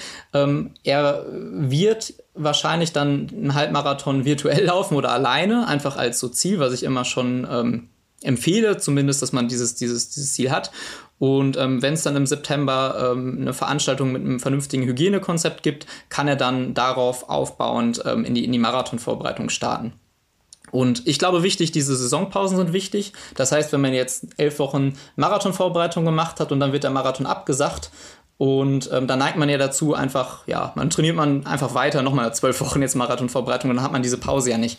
Und ähm, dass man trotzdem diese, diese festen Strukturen mit Saisonpause ähm, und dann auch erstmal Aufbautraining, vielleicht dann vermehrt Athletik und Krafttraining auch ins Training einbaut, dass man diese Elemente nicht vergisst. Ich weiß, Krafttraining momentan schwierig ohne Fitnessstudio und so ist nochmal eine andere Geschichte, aber dass man zumindest zu Hause dann versucht, ähm, regelmäßig ähm, Stabi-Training zu machen und auf den Sportplatz geht oder ähm, auf der Straße es auch macht und mal Sprintelemente ein einbaut, äh, Lauf-ABC-Elemente, ja, dass man sich da auch ähm, athletisch und kraftmäßig ähm, verbessert und das auch nicht vergisst, obwohl äh, man immer diese zwölf Wochen Vorbereitung abarbeitet. Und ähm, genau, das ist, glaube ich, so die Quintessenz, dass man, dass man sagt, okay, man muss einen Kompromiss finden. Aber zum Beispiel Marathon virtuell zu laufen oder mit einem Freund oder einer Freundin, ähm, halte ich, ist eine ganz andere Geschichte, als mal einen schnellen Zehner oder Halbmarathon TDL zu laufen. Also da muss man, glaube ich, ein bisschen aufpassen und sollte jetzt nicht ähm, jede dritte Woche jetzt, ähm, also bei mir ist das ein bisschen was anderes, weil ich auch andere Ziele verfolge. Aber jetzt, wenn man noch nicht so lange dabei ist, ähm, würde ich eher dann sagen, Halbmarathon-Vorbereitung und daraus dann gegebenenfalls in der äh, gegebenen Situation ähm, ein Herbstmarathon. Aber ja, das ist äh, ja recht, recht individuell, würde ich sagen. Ja, aber das ist ja äh, durchaus eine Problematik, die ganz viele haben, die, äh, die laufen und die sicher auch mit dem Ziel laufen, die auch äh, hier uns zuhören. wenn du nicht einen persönlichen Trainer hast, ist das natürlich ganz oft wahnsinnig schwer für jemanden, der vielleicht einen Plan ähm, bekommen hat oder äh, sich downgeloadet hat oder gekauft hat. Und dann fragt er, ja, und jetzt? Ja, und dann fragt sich ja jeder, was mache ich jetzt weiter? Ja, Saisonpause. Ich weiß nicht, David, ob du so intensiv unseren äh, Podcast verfolgt hast. Du bist hier schon mal aufgetaucht, nämlich wegen deiner sehr ausgedehnten Saisonpause. Ja, wenn ich mich ja, richtig das erinnere. Das habe ich natürlich mitbekommen. Ja, genau. Ne, waren, glaube ich, vier Tage. Dann war das Wetter so schön, da bist du wieder losgelaufen. Ne? Ich erinnere mich, glaube ich, oder? Oder waren es fünf Tage? Ich weiß nicht mehr genau. Irgendwie sowas. Aber danach habe ich ja auch noch mal ja, ein paar, ja. paar Wochen etwas reduziert, sage ich mal. Ja, wir waren ja auch völlig bei dir, weil das war ja auch zu schön, das Wetter, dass man einfach rausgehen musste. Ja. Aber das, das ist natürlich genau ein Punkt. Ja, wenn du dann einfach deinen Plan hast und keine persönliche Betreuung hast, was machst du dann? Ja, weil dieses Umswitchen, ja, in, in deinem Kopf, David, ist das ganz, äh, ganz selbstverständlich und normal. Und, und wir haben sicher auch äh, eine gewisse Vorstellung. Bei Triathlon ist es immer ganz einfach. Dann geht man mal schwimmen, ja. Geht jetzt auch gerade nicht, aber äh, dann geht man halt Radfahren. Das ist ein, ist ein bisschen einfacher, ja. Oder macht da mal einen Block, ja, und geht mal drei Wochen wenig oder gar nicht laufen und macht einen Radblock, ja, oder umgekehrt wieder da kann man sich irgendwie so drüber hangeln und ähm, sicher einfacher vorwärts kommen, als wenn man ähm, dann so einen Plan hat und denkt, ja, und jetzt?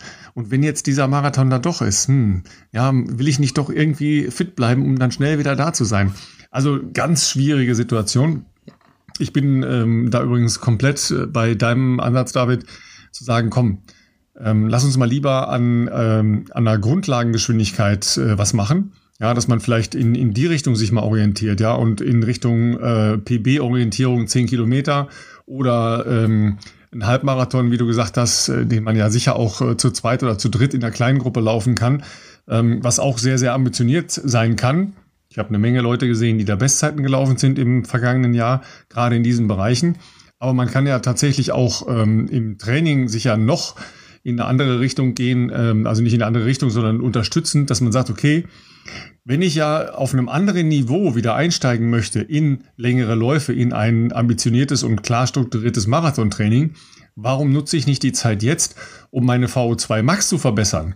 Ja, also Absolut. mit kurzen, harten Einheiten mich auch als, als Amateurathlet ja da weiterzuarbeiten. Und dafür muss ich nicht sechs Einheiten die Woche machen, ja, sondern da reichen mir im Prinzip sogar drei Einheiten die Woche. Ja, wenn ich sage, okay, ich mache eine extreme also in jeweilig, im jeweiligen Leistungssegment, in dem man eben zu Hause ist, VO2-Einheit, mache eine ruhige Einheit und eine, sagen wir mal, Ausgleichseinheit dazu. Das ist ja vollkommen ausreichend. Ja? Da, da brauchst du noch ein bisschen Stabi und ein bisschen äh, Sachen, die du zu Hause auch machen kannst. Und eine schöne Radeinheit, ne? so ein 100 Kilometer Ding am Wochenende, ja, und du bist komplett da. Ja, ja da, da bricht Philipp schon wieder innerlich zusammen. Ja. Mit dem Gedanken, da tue ich mich immer schwer anzufreunden, muss ich sagen. Also ich glaube, 100 Kilometer auf dem Rad, das habe ich keine fünf Mal gemacht in meinem Leben. Also ja, aber immerhin, du hast es schon gemacht. Ja, da, in der Not macht man alles. Das, ich weiß nicht, das ist schon fünf, sechs, sieben Jahre her, wenn, ich, wenn du da ein halbes Jahr verletzt bist und dann ist irgendwann Sommer, da hast du keinen Bock mehr im Gym auf dem Rad zu hocken. Da habe ich mir damals dann äh, irgendwann äh, ein Rad mal, bis wahrscheinlich schon acht Jahre her. Ähm, ja, und dann, also kann ja auch Spaß machen. So ist es jetzt nicht im Sommer bei gutem Wetter, nicht jetzt wie bei Ralf, sobald mal ein Sonnenstrahl da ist und bei minus 10 Grad kann man ja fünf Schichten anziehen und rausgehen. Aber wenn es äh, im Sommer ist, sag ich jetzt mal, und man kurz kurz fahren kann, dann, äh, dann kann man schon auch äh, hier in Bayern auf jeden Fall schön, äh, schön, schön mit dem Rad unterwegs sein. Da bin ich ganz bei dir, Philipp. Also bei mir fängt das Rennradwetter auch äh, bei 20 Grad Sonne und. Genau, genau, genau. und das sage ich als alter Triathlet. Also da bin ich wirklich. Wir, wir verstehen bitte, uns. Ja? Aber diese, diese Bedingungen kommen weder in Regensburg noch in Münster an mehr als 17 Tagen im Jahr vor. Reicht doch. mehr muss man ja auch nicht auf dem Rad sein. Ach Gott, oh Gott, oh Gott, oh Gott. Ja, ja aber was, äh, was, was meint ihr? Ähm, Unterdistanz forcieren, also äh, sich da halt verbessern, VO2 äh, wirklich mal angehen.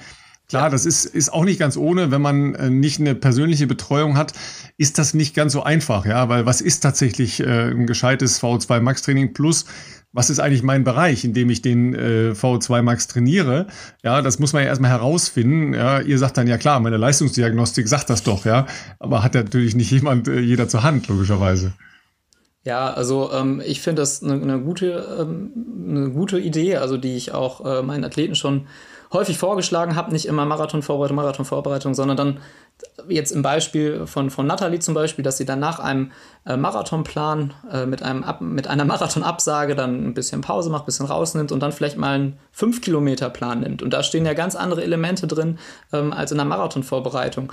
Ähm, die, die 20-Kilometer-Läufe kann man ja dann an einem schönen Sonntag trotzdem machen. Das widerspricht sich ja gar nicht. Aber dass man zumindest einmal in der Woche vielleicht etwas intensiver läuft. Und dann reicht ja vielleicht dann auch erstmal, dass man ähm, 600er macht oder irgendwie äh, dann irgendwann 5 mal 1000 und das halt ähm, so, dass es dann auch richtig anstrengend wird und ähm, äh, nicht immer Richtung Marathon-Pace und hat auch alles Vorteile, aber dass man dann die Phase nutzt, auch mal andere Elemente zu trainieren. Und äh, da gebe ich dir, Ralf, äh, hundertprozentig äh, recht, dass das äh, jetzt im Falle von Nathalie auch wahrscheinlich eine sehr kluge Idee ist, daran mal zu feilen.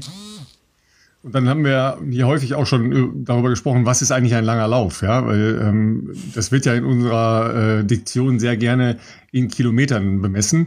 Ja, aber das ist ja nicht der entscheidende Punkt, sondern der entscheidende Punkt ist ja, wie lange brauche ich individuell für diese entsprechende Distanz. Ja, also wenn demnach äh, mache ich bei Ralf sagt, nie lange Läufe. ja, du machst gar keinen langen Lauf. Ja, du bist immer unter Distanz. Ja. Also, wir haben ja darüber gesprochen, ja, wenn du äh, 20 Kilometer läufst, dann äh, bist du halt relativ flott damit fertig. Ja, wenn jemand, der äh, eine Marathonzeit von äh, vier Stunden an, anstrebt, ja, der, der, braucht halt entsprechend länger dafür. Ja, also da sind wir ja in einem Unterschied von 20, äh, von, von einer Stunde. Das ist eine ganz, ein, ein, ein wesentlicher Unterschied in der Trainingsbelastung. Ja, also ob ich jetzt sage, ich laufe zwei Stunden ja, das kann ich ja auch als Körper sehr gut vertragen. Aber wenn ich sage, ich laufe jetzt 30 oder 40 und bin dann vielleicht drei, vier Stunden unterwegs, das ist natürlich eine Belastung, da habe ich dann, ähm, glaube ich, schon ein bisschen mit zu tun. Wenn ich das ein ganzes Jahr lang durchziehe, da glaube ich nicht, dass man schneller wird. Nein, also das, das ist natürlich, das hatten wir, glaube ich, schon ja auch ab und an mal in den ein oder anderen Folgen ja angerissen. Also ich glaube, da muss man sich ein bisschen von lösen, dass man im, im sag ich jetzt mal, leistungssportlichen Bereich definiert man sich da immer gerne irgendwie über Kilometer. Ich weiß nicht, wie es bei David aussieht, aber bei uns wird eigentlich schon mal gesagt, so alles äh, unter 30 Kilometer ist eigentlich kein, kein wirklicher Long Run. Und äh, ja, muss man natürlich noch dazu sagen, wenn man jetzt mit jemandem spricht, der auch Ultras macht, dann liegt da wahrscheinlich die Definition möglicherweise sogar noch woanders. Äh, was der dich aus. Was willst du mit den Sprints? Ja, genau. ja, absolut. äh, das sind äh, das sind dann nochmal wahrscheinlich andere ähm, Abgrenzungen vielleicht, aber äh, ich sage mal, um es zu verallgemeinern, für eine Masse, dann würde ich auch da eher von zeitlichen ähm, Aspekten sprechen und das nicht über äh, nur über die Kilometeranzahl äh, festmachen, weil natürlich ist für mich ähm, 20 Kilometer normaler Dauerlauf, zumindest in einer Marathonvorbereitung würde ich sagen. Also da, da, ohne dass der jetzt, der muss ja jetzt bei mir auch nicht immer schnell sein, ähm, aber selbst wenn ich den jetzt, sag ich mal, in einem ruhigen Tempo mache äh, von vier Minuten, was jetzt auch nicht ganz, also kommt nicht so oft vor, aber sagen wir mal, vier Minuten ist eine Stunde zwanzig, ähm, anders betrachtet, wenn man halt schneller rennt, dann ist es noch schneller vorbei. Das ist jetzt, er hat ja nichts mit einem, mit einem Long Run oder irgendwie sowas in der Hinsicht zu tun. Aber klar, wenn jemand natürlich einen Sechser-Schnitt rennt, äh, dann äh, sind wir da ja schon bei zwei Stunden. Und, äh, und dann gibt's ja bestimmt auch Leute, die in der Vorbereitung auf den Marathon ja dann, ähm, ich weiß nicht, wie schnell Natalie ihre Läufe macht, aber wenn die sagt, sie macht auch mal einen 30er, da kann man sich ausrechnen, äh, dass dann logischerweise drei Stunden also das bin ich in meinem ganzen Leben noch nie am Stück gerannt. Ähm, und äh, deswegen sollte man da, glaube ich, auch Abstand davon nehmen, das dann nur über Kilometer zu definieren, sondern tatsächlich eher über die, über die zeitliche äh, Komponente. Ja. Ähm, absolut. Ähm, also da würde ich so die Grenze machen. Ähm, da, da habe ich tatsächlich, das, das mache ich auch immer den Fehler, ähm, dass ich da ähm, diese zeitliche Komponente gar nicht ähm, so berücksichtige, weil wie, wie du gesagt hast, ähm, wenn wir 30er laufen, dann ja, ich, ich brauche ein bisschen länger, aber dann ist das ja meistens um die, um die, um die zwei Stunden. Ja, wahrscheinlich tendenziell eher kürzer. Und also ich würde sagen, wenn man diesen 5-Kilometer-Plan oder 10-Kilometer-Plan macht, alles bis ja, knapp zwei Stunden ist vertretbar. Ähm, viel länger würde ich dann allerdings ähm, nicht machen, weil das, das passt dann einfach nicht zu diesem ähm, VO2 Max Training und äh, da tut man sich keinen Gefallen, wenn man sich dadurch noch eine zusätzliche Ermüdung ähm, in den Körper holt. Der Körper muss ja die intensiven Einheiten dann auch irgendwie adaptieren und ähm, diese, diese unterschiedlichen Reize dann auch äh, verkraften. Ähm, deswegen würde ich dann empfehlen, dass man diese langen Läufe am, am Wochenende, dass die maximal zwei Stunden dauern. Das, da bin ich ganz bei euch. Ja, wobei ähm, ich ja jetzt auch wirklich ganz ernsthaft, ähm, wenn du jetzt ja in, über Alternativtraining nachdenkst und äh, sagst, okay, im Winter mache ich zum Beispiel, ja, Laura Hottenrott hat das ja ähm, bei uns auch schon dargestellt, Skilanglauftraining gemacht hat und ähm, dann halt eben dadurch nicht so eine hohe Belastung einfach auf dem Bewegungsapparat habe äh, oder eben sage, ähm, haben wir auch genug Beispiele in der Laufszene, ich mache eine lange extensive Einheit eben auf dem Rad. Ja, indem ich sage, okay, ich gehe halt vier, fünf Stunden Radfahren. Ja, Hanna Zwillinge machen das, äh, fahren übrigens auch dann diese Distanzen äh, komplett mit Wasser, um eben entsprechend ähm, da eine Fettstoffwechsel ähm, Mechanismus anzuschieben. Also das sind ja genau so Punkte, wo man eine lange Befassung des Körpers äh, mit Stoffwechsel haben kann, ohne den Bewegungsapparat so zu stressen. Ja, weil das muss man ja auch, auch sehen. Äh, wenn man wie alle Normalsterblichen außer Philipp, ja, noch einen anderen Beruf hat, äh, ja, dann, äh, dann ist das halt ja genau der limitierende Faktor, ja. Aber das ist ja, Philipp, auch bei, bei dir und bei euch immer die Frage, wie viel Kilometer als Gesamtbelastung im intensiven Bereich kann mein Körper tolerieren über x Wochen. Ja, weil das ist, ist dann halt einfach der limitierende Faktor. Ja, ähm, genau, also bei, bei den jetzt auch angesprochenen ähm, weiß ich, dass das meistens, dass das viele Alternativtraining ähm, aus, aus Ver Verletzungen resultiert. Also ja. dass, dass irgendwelche Überlastungsschäden da sind und dann wird beschlossen, okay, dann ähm, können wir jetzt nicht 210 Kilometer in der Woche laufen, noch mit intensiven Einheiten, sondern dann machen wir ähm, drei Stunden mit dem Rad und äh, zwei Stunden mit dem Aqua-Jogging-Gürtel und ähm, dann, dann sollte das auch passen. Ich meine, mein Anna Hana ist ja damals nach, nach einer Ermüdungsfraktur Tour mit ganz viel Radkilometern und sehr wenig Laufkilometern Bestzeit gelaufen. Also es scheint ja auch, also in Frankfurt damals, ich glaube 2017, das scheint ja auch zu funktionieren. Ähm, ich bin, ähm, muss ich sagen, kein großer Fan, also bei mir selber, beim für meinen Athleten schon, ähm, von, von ähm, Alternativtraining, weil wenn ich Zeit finde, wenn ich meine neun Stunden in der Woche finde zum Trainieren, dann will ich auch meiner, äh, mein meiner Lieblingssportart nachgehen und das ist das Laufen. Ähm, bei einem Profisportler, der jetzt mehr Zeit für, zur Verfügung hat, kann ich das auch total ähm, verstehen oder da ist das auch total sinnvoll, wenn man das noch ergänzt mit Alternativsport, ähm, um die Grundlagenausdauer noch zu verbessern. Aber für mich reicht halt dieses, dieses ähm, aber diese Zeit nicht aus, um noch mehr äh, Sport zu machen, als diese, diese neun Stunden zu laufen. Und ähm, ja, also deswegen mache ich auch kein Alternativtraining, muss ich ganz ehrlich gestehen. Also diese 17 Mal ähm, bei, bei, über 20 Grad und Sonne und ohne Wind am besten. Äh, Rennradfahren mache ich ganz gerne, so ne, nehme ich mal mit.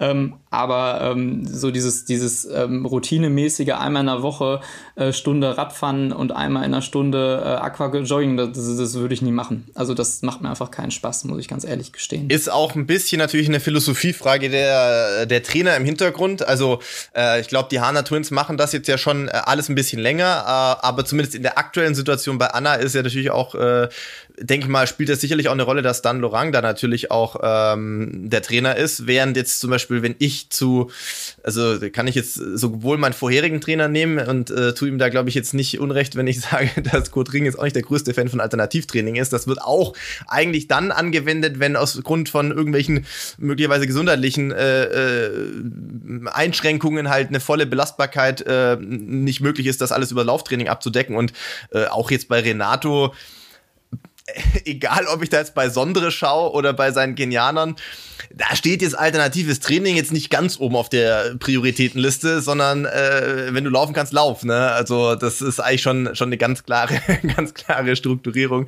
Ähm, aber das heißt natürlich nicht, dass das nicht erfolgreich sein kann. Also ja, Ralf hat ja schon gesagt, mit Laura, die äh, Hottenrott, die bei uns hier schon häufiger im Podcast ja auch zu Gast war haben wir das ja ähm, auch das eine oder andere Mal ja auch schon äh, ausgeführt. Äh, nicht nur jetzt mit dem Langlaufen, das war zwar im Winter jetzt der Fall. Ich erinnere mich auch noch an den die Folge mit ihr, das war August oder September, meine ich. Und da ist ja dann auch äh, im, im weiteren Verlauf sowohl bei dem Zehner in äh, Berlin, aber auch dann bei der Halbmarathon-WM vor allem da ja sehr, sehr gut gelaufen und hat ja äh, im Sommer auch, ähm, ja doch, schwerpunktmäßig erstmal auch, äh, ich sag mal schon, Triathlon-affin trainiert, um ja auch damals bei der bei dem, äh, ich glaube, Challenge-Wettkampf wäre es gewesen, in Davos äh, zu starten, was ja dann aufgrund des Wetters nicht möglich war. Aber also die Vorbereitung, äh, die sie dafür äh, gemacht hat, hat ihr ganz offensichtlich ja nicht geschadet. Ähm, aber ja, wir haben es wir haben's ja auch bei, äh, bei Richard Ringer gesehen. Stimmt. Äh, das war ja auch ähm, eine, eine Langzeitfolge äh, einer Verletzung, die er hatte, ja, also um sich halt auch erst wieder reinzufinden und natürlich auch der Wechsel vom Bahnsportler mit tendenziell weniger Kilometern, aber einer höheren Intensität hin zu einem äh, Marathon ähm, Wolfgang Heinig als Trainer haben wir hier schon mehrfach angesprochen, ja, Trainer von äh, Gesa Krause. Klar, da ist die, der, der Fokus noch ein bisschen anders, weil das ja 3000 Meter Hindernis ist und nicht äh, Marathon oder ähnliche Geschichten.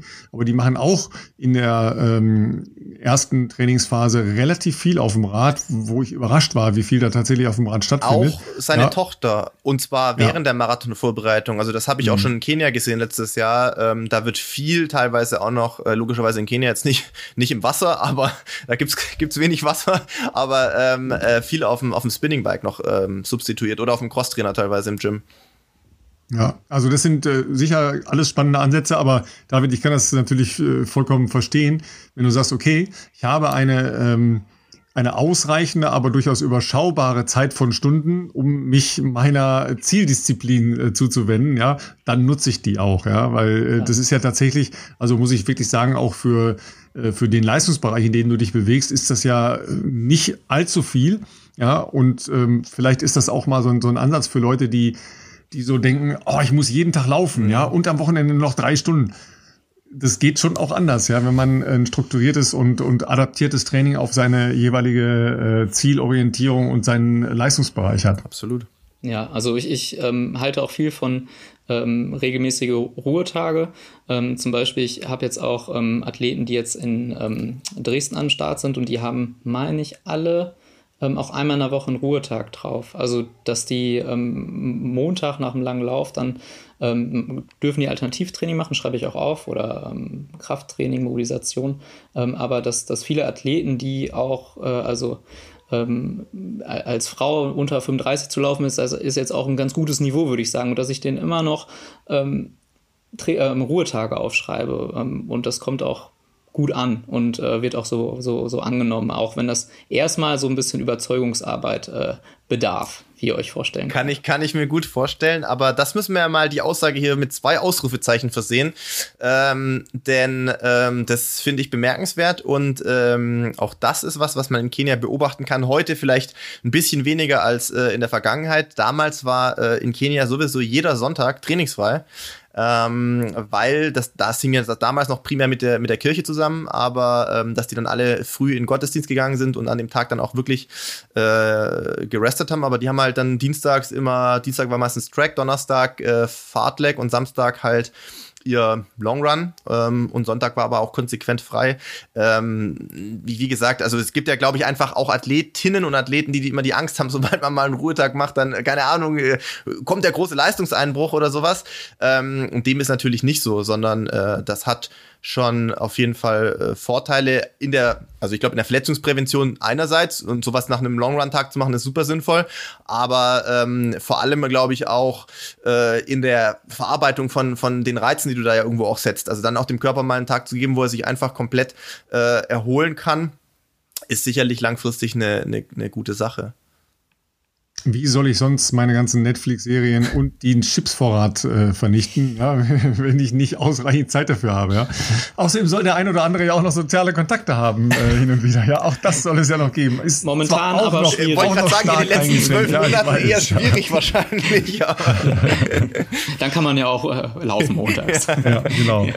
Äh, ja, David, äh, auf jeden Fall äh, super spannend schon mal. Äh, sag uns noch mal, weil du ja sehr viel, äh, sag ich, ich ich sag mal, kleine Übungen in äh, deinen Insta-Videos drin hast, ähm, die sehr viel mit äh, Laufschule, Lauf-ABC, also sagen wir mal, ähm, wie soll ich sagen, äh, Basisübungen zu tun haben. Warum ist dir das so wichtig und äh, wie, wie reagiert deine Gemeinde darauf? Ähm, mir ist es ähm, als, als Lauftrainer wichtig, ähm, zu zeigen, ähm, Laufen ist nicht nur stumpf äh, ja, Kilometer abspulen, sondern da steckt so ein bisschen auch mehr dahinter. Und ähm, für mich ist es auch, ähm, also ich habe auch gemerkt, als ich angefangen habe zu laufen, ähm, hättet ihr das nicht sehen wollen. Ähm, ich hatte echt einen sehr unrunden Laufstil. Ich äh, war auch, nachdem ich mit dem Fußball aufgehört habe, einfach 10 Kilo zu schwer und äh, bin völlig auf der Ferse aufgekommen Und ähm, also niemand hätte damals gedacht, dass ich irgendwie Potenzial habe, mal etwas flotter zu laufen. Und ähm, habe einfach in den letzten acht Jahren ähm, sehr diszipliniert ähm, daran gearbeitet durch genau solche Übungen. Und ich bin fest davon überzeugt, dass man ähm, durch, durch regelmäßige, ähm, durch regelmäßige ähm, Lauf-ABC-Übungen, wenn man es ins Training einbaut, Athletik, einfach zum besseren Läufer wird. Und das mehrere Vorteile hat. Einmal aus äh, verletzungsprophylaktischer Sicht, weil ähm, über die Hälfte der, der Läufer ähm, sind einmal im Jahr mindestens verletzt und da denke ich mir, das ist irgendwie zu hoch. Das, das ist ja irgendwie Gesundheitssport für viele und warum ist man dann immer verletzt? Und ähm, ich glaube, das hängt halt auch viel mit der, mit der Lauftechnik zusammen und genau, ähm, dass man solche ähm, athletischen Sachen ähm, eher ja, weniger macht, äh, weniger ins Training einbaut, weil es einfach für viele auch so müßig ist, dann noch äh, äh, ja das auch noch im, im Arbeitsalltag einzubauen, wenn man irgendwie sich freut, dreimal in der Woche laufen zu gehen oder viermal. Aber für mich gehört das dazu und da kann man halt ein, ganz stark von, von profitieren. Und ich habe es einfach an mir gemerkt, dass ich durch diese, ähm, durch diese ähm, disziplinierten Übungen über viele Jahre einfach ähm, da hingekommen bin, wo ich jetzt stehe und sehr viel auch verkraft und ähm, mich eigentlich gar nicht verletzt habe, obwohl ich auch äh, nicht immer nur sinnvoll trainiert habe und äh, auch immer sehr viel. Also ich habe auch mal im Trainingslager 210 Kilometer äh, trainiert. Da sagt jetzt Philipp, ja, ist eine normale Trainingswoche. Aber ähm, für ist mich schon sehr ordentlich, ja. ja, aber, aber trotzdem kann das mein Körper eigentlich gut ab. Und ich glaube, das ist auch ein Grund dafür, dass ich da ähm, auf dem athletischen Bereich viel gearbeitet habe, ähm, dass ich das ähm, so gut verkraft und jetzt vielleicht dann auch über, über die Ultramarathon ähm, Distanz, über die 100 Kilometer Distanz da, ähm, ja, ähm, national äh, eine, eine Rolle spielen kann. Und ich glaube, ähm, das möchte ich einfach so ein bisschen weitergeben und da einen gewissen Mehrwert schaffen und auch meiner Community zeigen, okay, hey, Laufen ist nicht nur äh, ein, Schritt von anderen zu setzen, sondern da gehört irgendwie ein bisschen mehr dazu. Ja, wenn man ähm, eine leichtathletische Grundausbildung has, hat, äh, wie du, Philipp, ist das ja so eine, das ist so Fleisch und Blut, ne? Also das sind ja so Sachen, die man ähm, irgendwann eingebläut bekommen hat und die gehören im Prinzip ja zum normalen Warm-up inzwischen dazu.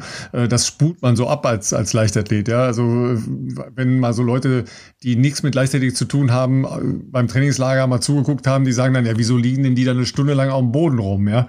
Bei Läufern ist es ein bisschen weniger, aber da wird sich halt zweimal nach vorne gedehnt, man kommt knapp bis unter die Kniescheibe und dann wird doch losgerannt. Ne?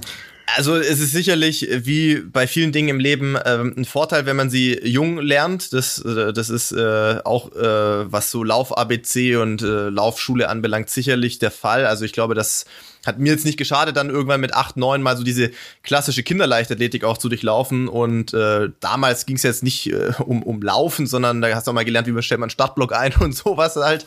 Ähm, aber logischerweise, äh, logischerweise auch dann halt diese ersten klassischen ähm, Koordinationsübungen und äh, klar, wenn man wenn man das in so einem Alter lernt, das das verinnerlicht man natürlich schon. Äh, natürlich ist es jetzt heute bei mir nicht mehr so oft in der Woche äh, enthalten, wie das logischerweise früher war, wenn man noch einfach auf der Bahn auch sehr viel mehr trainiert hat für logischerweise auch Bahnwettkämpfe aber man, man merkt schon, dass man, das, das vergisst man irgendwie jetzt nicht so. Also das ist halt, die Übung kannst du immer noch machen und ich glaube auch, dass das, ähm, ich glaube, wie David sagte, das ist sehr viel schwerer zu einem späteren Zeitpunkt zu lernen, ist aber immer noch super sinnvoll, weil man damit auch, finde ich, so ein anderes Körpergefühl bekommt, auch wie man sich trifft, wie man seinen Schwerpunkt trifft, äh, wie hoch kann also ein Knie sein, wie, so, also wie sieht halt so ein, so ein richtig schöner ähm, Laufstil, Laufschritt auch aus. Und ähm, ja, es ist, glaube ich, die Mischung aus Verletzungsprophylaxe und aber auch ökonomischem Laufstil, sage ich jetzt mal. Ähm, ich habe ja auch schon ab und an so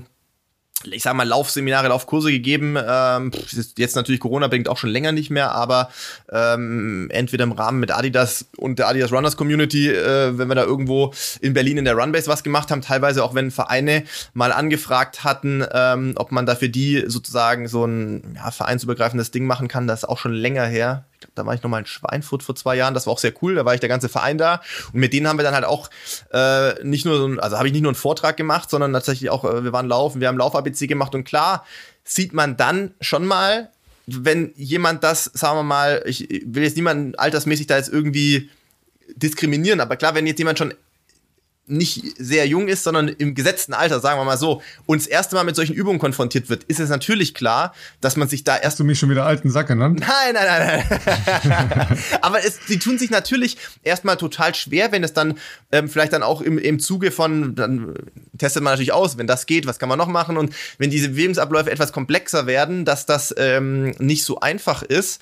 Ähm, aber ich bin hundertprozentig überzeugt, wenn man, wenn man sowas äh, schafft, irgendwie, natürlich muss man das jetzt nicht jeden Tag machen, aber vielleicht ein, zwei Mal die Woche so im Anschluss an seinen Lauf noch so ein Set von 10, 15 Minuten, so ein bisschen Geh- und Laufschule ähm, und dann vielleicht äh, abgeschlossen mit, äh, mit drei, vier submaximalen äh, so Steigerungsläufen, wo, wo man einfach natürlich schon schnell rennt, aber nicht so verbissen, sodass man so sich wirklich noch auf seine Armhaltung, auf die Knie und all das ähm, Kniehub und so konzentrieren kann, ist das auf jeden Fall hilfreich, ähm, auch für sein normales Laufen und seinen normalen Laufstil.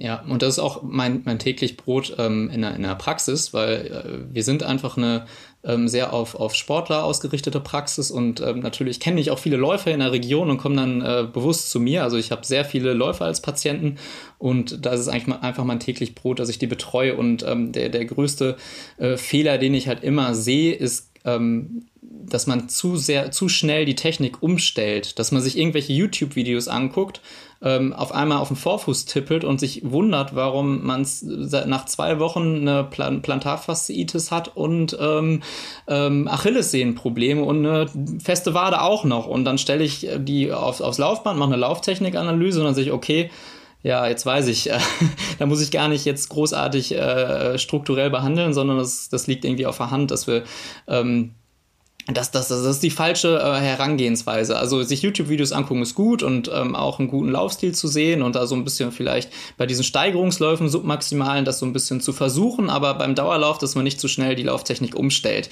weil das ist, das sehe ich ja, das sehe ich beinahe täglich. Also diese, diese, ähm, dass man zu schnell die Lauftechnik äh, verändert und dann auf einmal Probleme bekommt. Ähm, da das ist ein lang, langwieriger Prozess, das geht nicht von heute auf morgen. Und deswegen empfehle ich da immer, lieber Laufschule zu machen, Lauf-ABC, ähm, vielleicht Iliosakralgelenk häufiger mobilisieren, dass man da ein bisschen freier ist ähm, und ähm, noch, noch, noch natürlich den Rumpf kräftigt, damit man langfristig die ähm, Lauftechnik ähm, in den Griff bekommt oder optimiert und nicht von heute auf morgen versucht, da ein komplett anderer Läufer oder einen ganz, äh, ganz neuen Laufstil zu entwickeln. Das geht eigentlich immer schief. Also ich habe noch, ich habe sehr selten ähm, das Gegenteil ähm, gehabt, dass das äh, gut geht und dass man jetzt auf einmal ein sehr filigraner äh, Läufer von heute auf morgen geworden ist. Ich, ich wollte eigentlich gleich auch noch laufen. Ich hatte eigentlich vor, heute mal Elliot Kipchoge zu kopieren. aber, aber, aber, ich wahrscheinlich nicht weit, aber so wie er halt noch auf den letzten zehn Metern von seinem Marathon aussieht, gell? Das ist auch noch so, als ob ja, er gerade erst losgerannt wäre. Ja, selbst, selbst das nicht. Ja, also der läuft den letzten Kilometer in 2,40. Hallo, geht's noch? Verrückt. Ja. Ähm, das einzige YouTube-Video, was ich euch wirklich nahelegen möchte, ja, weil äh, du vorhin äh, den Florian Neuschmann genannt hast, äh, habt ihr das gesehen? Ähm, sollten wir vielleicht noch verlinken in den Show Notes. Der ist ja auf so einem monstergroßen Laufband gelaufen. Ja, dass ja. man äh, so super steil halt auch stellen kann und ich glaube sechs oder sieben Meter breit. Also ein fantastisches Ding. Ja, ich habe es ausgemessen, es passt leider nicht in meinen Keller. schade eigentlich. Ja, Aber da dachte schade. ich mir so, geiles Teil und äh, ähm, sah auf jeden Fall sehr spaßig aus. Ähm, aber ich dachte, so eine schöne Landschaft, warum läuft man da nicht draußen? Also ja, ich bin so ein, ich bin leider so ein Anti-Laufbandläufer. Ich, ich kann es auch nicht verstehen, warum man auf dem Laufband läuft. Welcome to the family. Bin auch nicht so der größte Fan. Ähm, das gibt's auf YouTube, Ralf. Äh, dann schickst du mir nachher den Link, ja. dann packen wir das äh, in die Absolut. Show Notes. Und was wir natürlich auch in die Show Notes packen, ist, ähm, würde ich jetzt einfach mal sagen, Davids Instagram Profil. Äh, ihr findet ihn auch unter seinem Namen äh, auf Instagram, aber für diejenigen, die lieber äh, den Link äh, wollen, wir werden das in die Shownotes hier äh, reinmachen. Äh, also falls jemand noch einen ähm, Trainingsplan oder wie auch immer sonstige Beratung braucht, wisst ihr, an wen ihr euch jetzt wenden könnt. Und ähm, wenn Sie schon mal immer nicht sechs zwölf Wochen Pläne hintereinander machen wollten. Genau, also vielleicht auch, ich weiß es nicht, ich will Nathalie überhaupt nicht zu nahe treten, aber falls du sagst, du hast bislang tatsächlich gar keinen Trainer gehabt, sondern dir das irgendwo selbstständig äh, angeeignet und, und ähm, ist für dich vielleicht ein Thema, da Unterstützung zu suchen, ähm, hast jetzt zumindest ja mal einen Eindruck bekommen, äh, äh, wie er so drauf ist und was er, was er so hat äh, oder vor, vorhat mit den Leuten. Ähm, das klingt doch meines Erachtens auf jeden Fall sehr gut. Ähm, falls du jetzt demnächst mit DMs überflutet wirst, dann liegt es an ja, der podcast Das, das werde ich, das werde ich leider tatsächlich schon, äh, schon jetzt und äh, leider nehme ich auch momentan einfach keinen Athleten auf, ah, okay. weil äh, das zu, zu viel, viel, wird, wird okay. und ähm, ich eigentlich gesagt habe, bis äh, ähm, bis 2022 bin ich da eigentlich ausgebucht. Okay, okay, und, okay. Ähm, ich gebe gerne Tipps und ich nehme auch meistens alle Nachrichten, die ich bekomme, gerne auf für ähm, weiteren Content, den ich dann erstelle. Aber ähm, ich ähm, so Pläne schreiben und so, dass ich, ich muss mir da auch Gedanken zu machen und das braucht auch einfach Zeit und ich möchte da auch den Athleten individuell betreuen. Die Athleten, die ich betreue, die, den, mit denen habe ich auch WhatsApp-Kontakt und mhm. ähm, da ist mir auch ein Austausch einfach super wichtig. Und ähm, das habe ich auch schon limitiert. Letztes Jahr hatte ich, glaube ich, 30 Athleten. Das habe ich jetzt schon sehr äh, extrem reduziert, weil das auch für mich sehr anstrengend wurde, irgendwann mhm. den Überblick zu ähm, behalten. Deswegen habe ich das auch ähm, jetzt ähm, auf zehn beschränkt und ähm, die möchte ich dann auch wirklich gut betreuen. Also ich gebe gerne Tipps, ich schicke auch gerne Rahmenpläne rum, wo man so eine Marathonvorbereitung einfach ähm, ähm, in, nicht individuell sieht, wie ich das so vorschlage mhm. für jemanden, der unter drei Stunden laufen möchte oder so. Aber so eine ganz individuelle Betreuung ähm, kann ich leider momentan äh, aus zeitlichen Gründen äh, nicht anbieten, auch wenn es mir super viel Spaß macht. Aber ja, Du ja. kennst es Ich wollte gerade sagen, ja, irgendwann ist die Zeit, äh, ist der Zeitvorrat aus, äh, aufgebraucht. Das, ja. das, ist, äh, das ist richtig. Wenn man, wenn man dreimal äh, die 330 irgendwo draufgeschrieben hat bei einem, der äh, 530 an der Schwelle trainiert, dann wird es schwierig. Ne? Kenn ich, ja. Also da sagen wir auf jeden Fall mal äh, als allererstes äh, viel Spaß am Wochenende. Richtig. Ja? Weil ich glaube, das steht im Vordergrund. Viel Spaß, ja. genießt den Wettkampf, äh, egal was bei rauskommt ja, dass du ähm, das als äh, Privileg äh, siehst, da laufen zu dürfen und einfach Spaß hast mit ein äh, paar Leuten. Äh, bestell schöne Grüße an alle, die uns schon immer äh, nicht leiden konnten, aber egal. und äh, wir, wir sagen nochmal ganz herzlichen Dank, dass du äh, so kurzfristig für uns Zeit hattest, ganz spannende äh, Einblicke gegeben hast und ähm, wir schauen jetzt mit völlig anderen Augen auf die Ultraszene. Ja, das, das freut mich natürlich. Ähm, ich soll euch auch von äh, Richard Ringer äh, grüßen, mit dem habe ich gerade noch äh, kurz Sehr gerne, sehr gerne. Sehr schön, sehr schön, ist ne? ja. ja. genau. Und äh, ich wollte noch ein paar Insights einholen. Ähm, und äh, er meinte, dass äh, Simon Boch richtig was drauf hat. Und er ähm, befürchtet, dass seine, ähm, dass er seine ähm, Zeit äh, von aus Valencia unterbietet. Ich bin mal gespannt. Äh, ich bin persönlich auch auf Miriam Datke gespannt, die in einer super Verfassung ist und äh, ganz, ganz viele At andere Athleten, die auf Top-Niveau, also vor allem auf die Deutschen freue ich mich, Amanal Petros, Hendrik Pfeiffer, ähm, ein Freund von mir, Nils Vogt aus Münster, ähm, der auch richtig was drauf hat. Also äh, für mich wird es aus äh, sportlicher Hinsicht als äh, Leichtathletik-Fan auf jeden Fall auch ein tolles Event und ich freue mich, äh, äh, ja, dass, dass ich da auch am Start bin und äh, ja, Fieber darauf hin, dass es am Sonntag dann endlich losgeht. Ja, und Philipp, dir ähm, kann ich nur sagen, Genieß einfach das entspannte Laufen, ne? Du hast keinen Druck. Alles ich wollte gerade sagen, ja? ich gucke gerade meistens auf die Uhr, wenn ich abdrücke und dann, wenn ich es abstoppe. Das ist so äh, für, mich, für meine Verhältnisse sehr wenig, äh, was ich auf die Uhr schaue. Ähm, und ja, ich freue mich auch am Wochenende die ein oder andere Runde noch zu drehen. Ansonsten habe ich noch ein Announcement in eigener Sache, ähm, denn ich werde auch zusehend mehr, zumindest auf meinem Instagram-Kanal, äh, bombardiert bezüglich ähm, der Release-Daten für die In Silent Socken sagen wir mal so, wenn dieser Podcast online geht, könnte es sein, dass zumindest ein Design released wird, möglicherweise. Ähm, und wir haben vielleicht für nächste Woche dann noch einen Special Guest bei uns in der Sendung. Das ähm, klären wir aber dann im Verlauf der Woche noch. Ich bin schon sehr gespannt äh, auf die auf das Design mit den Herzchen. Oder habt ihr, hattet ihr das verworfen? Äh, doch, doch, Herzchen. Also äh, auf jeden Fall. Und äh, auf der einen Socke Herzchen, auf der anderen kleine äh, Babykatzen. Katzen-Content soll ja wahnsinnig gut laufen. Wir sagen äh, euch schön, dass ihr wieder dabei wart. Bis nächste Woche und ähm, ja, geht raus, laufen, Radfahren. Ja, schwimmen leider nicht im Moment. So machen wir das. Wir hören uns nächste Woche. Macht's gut, viel Spaß. Ciao, ciao.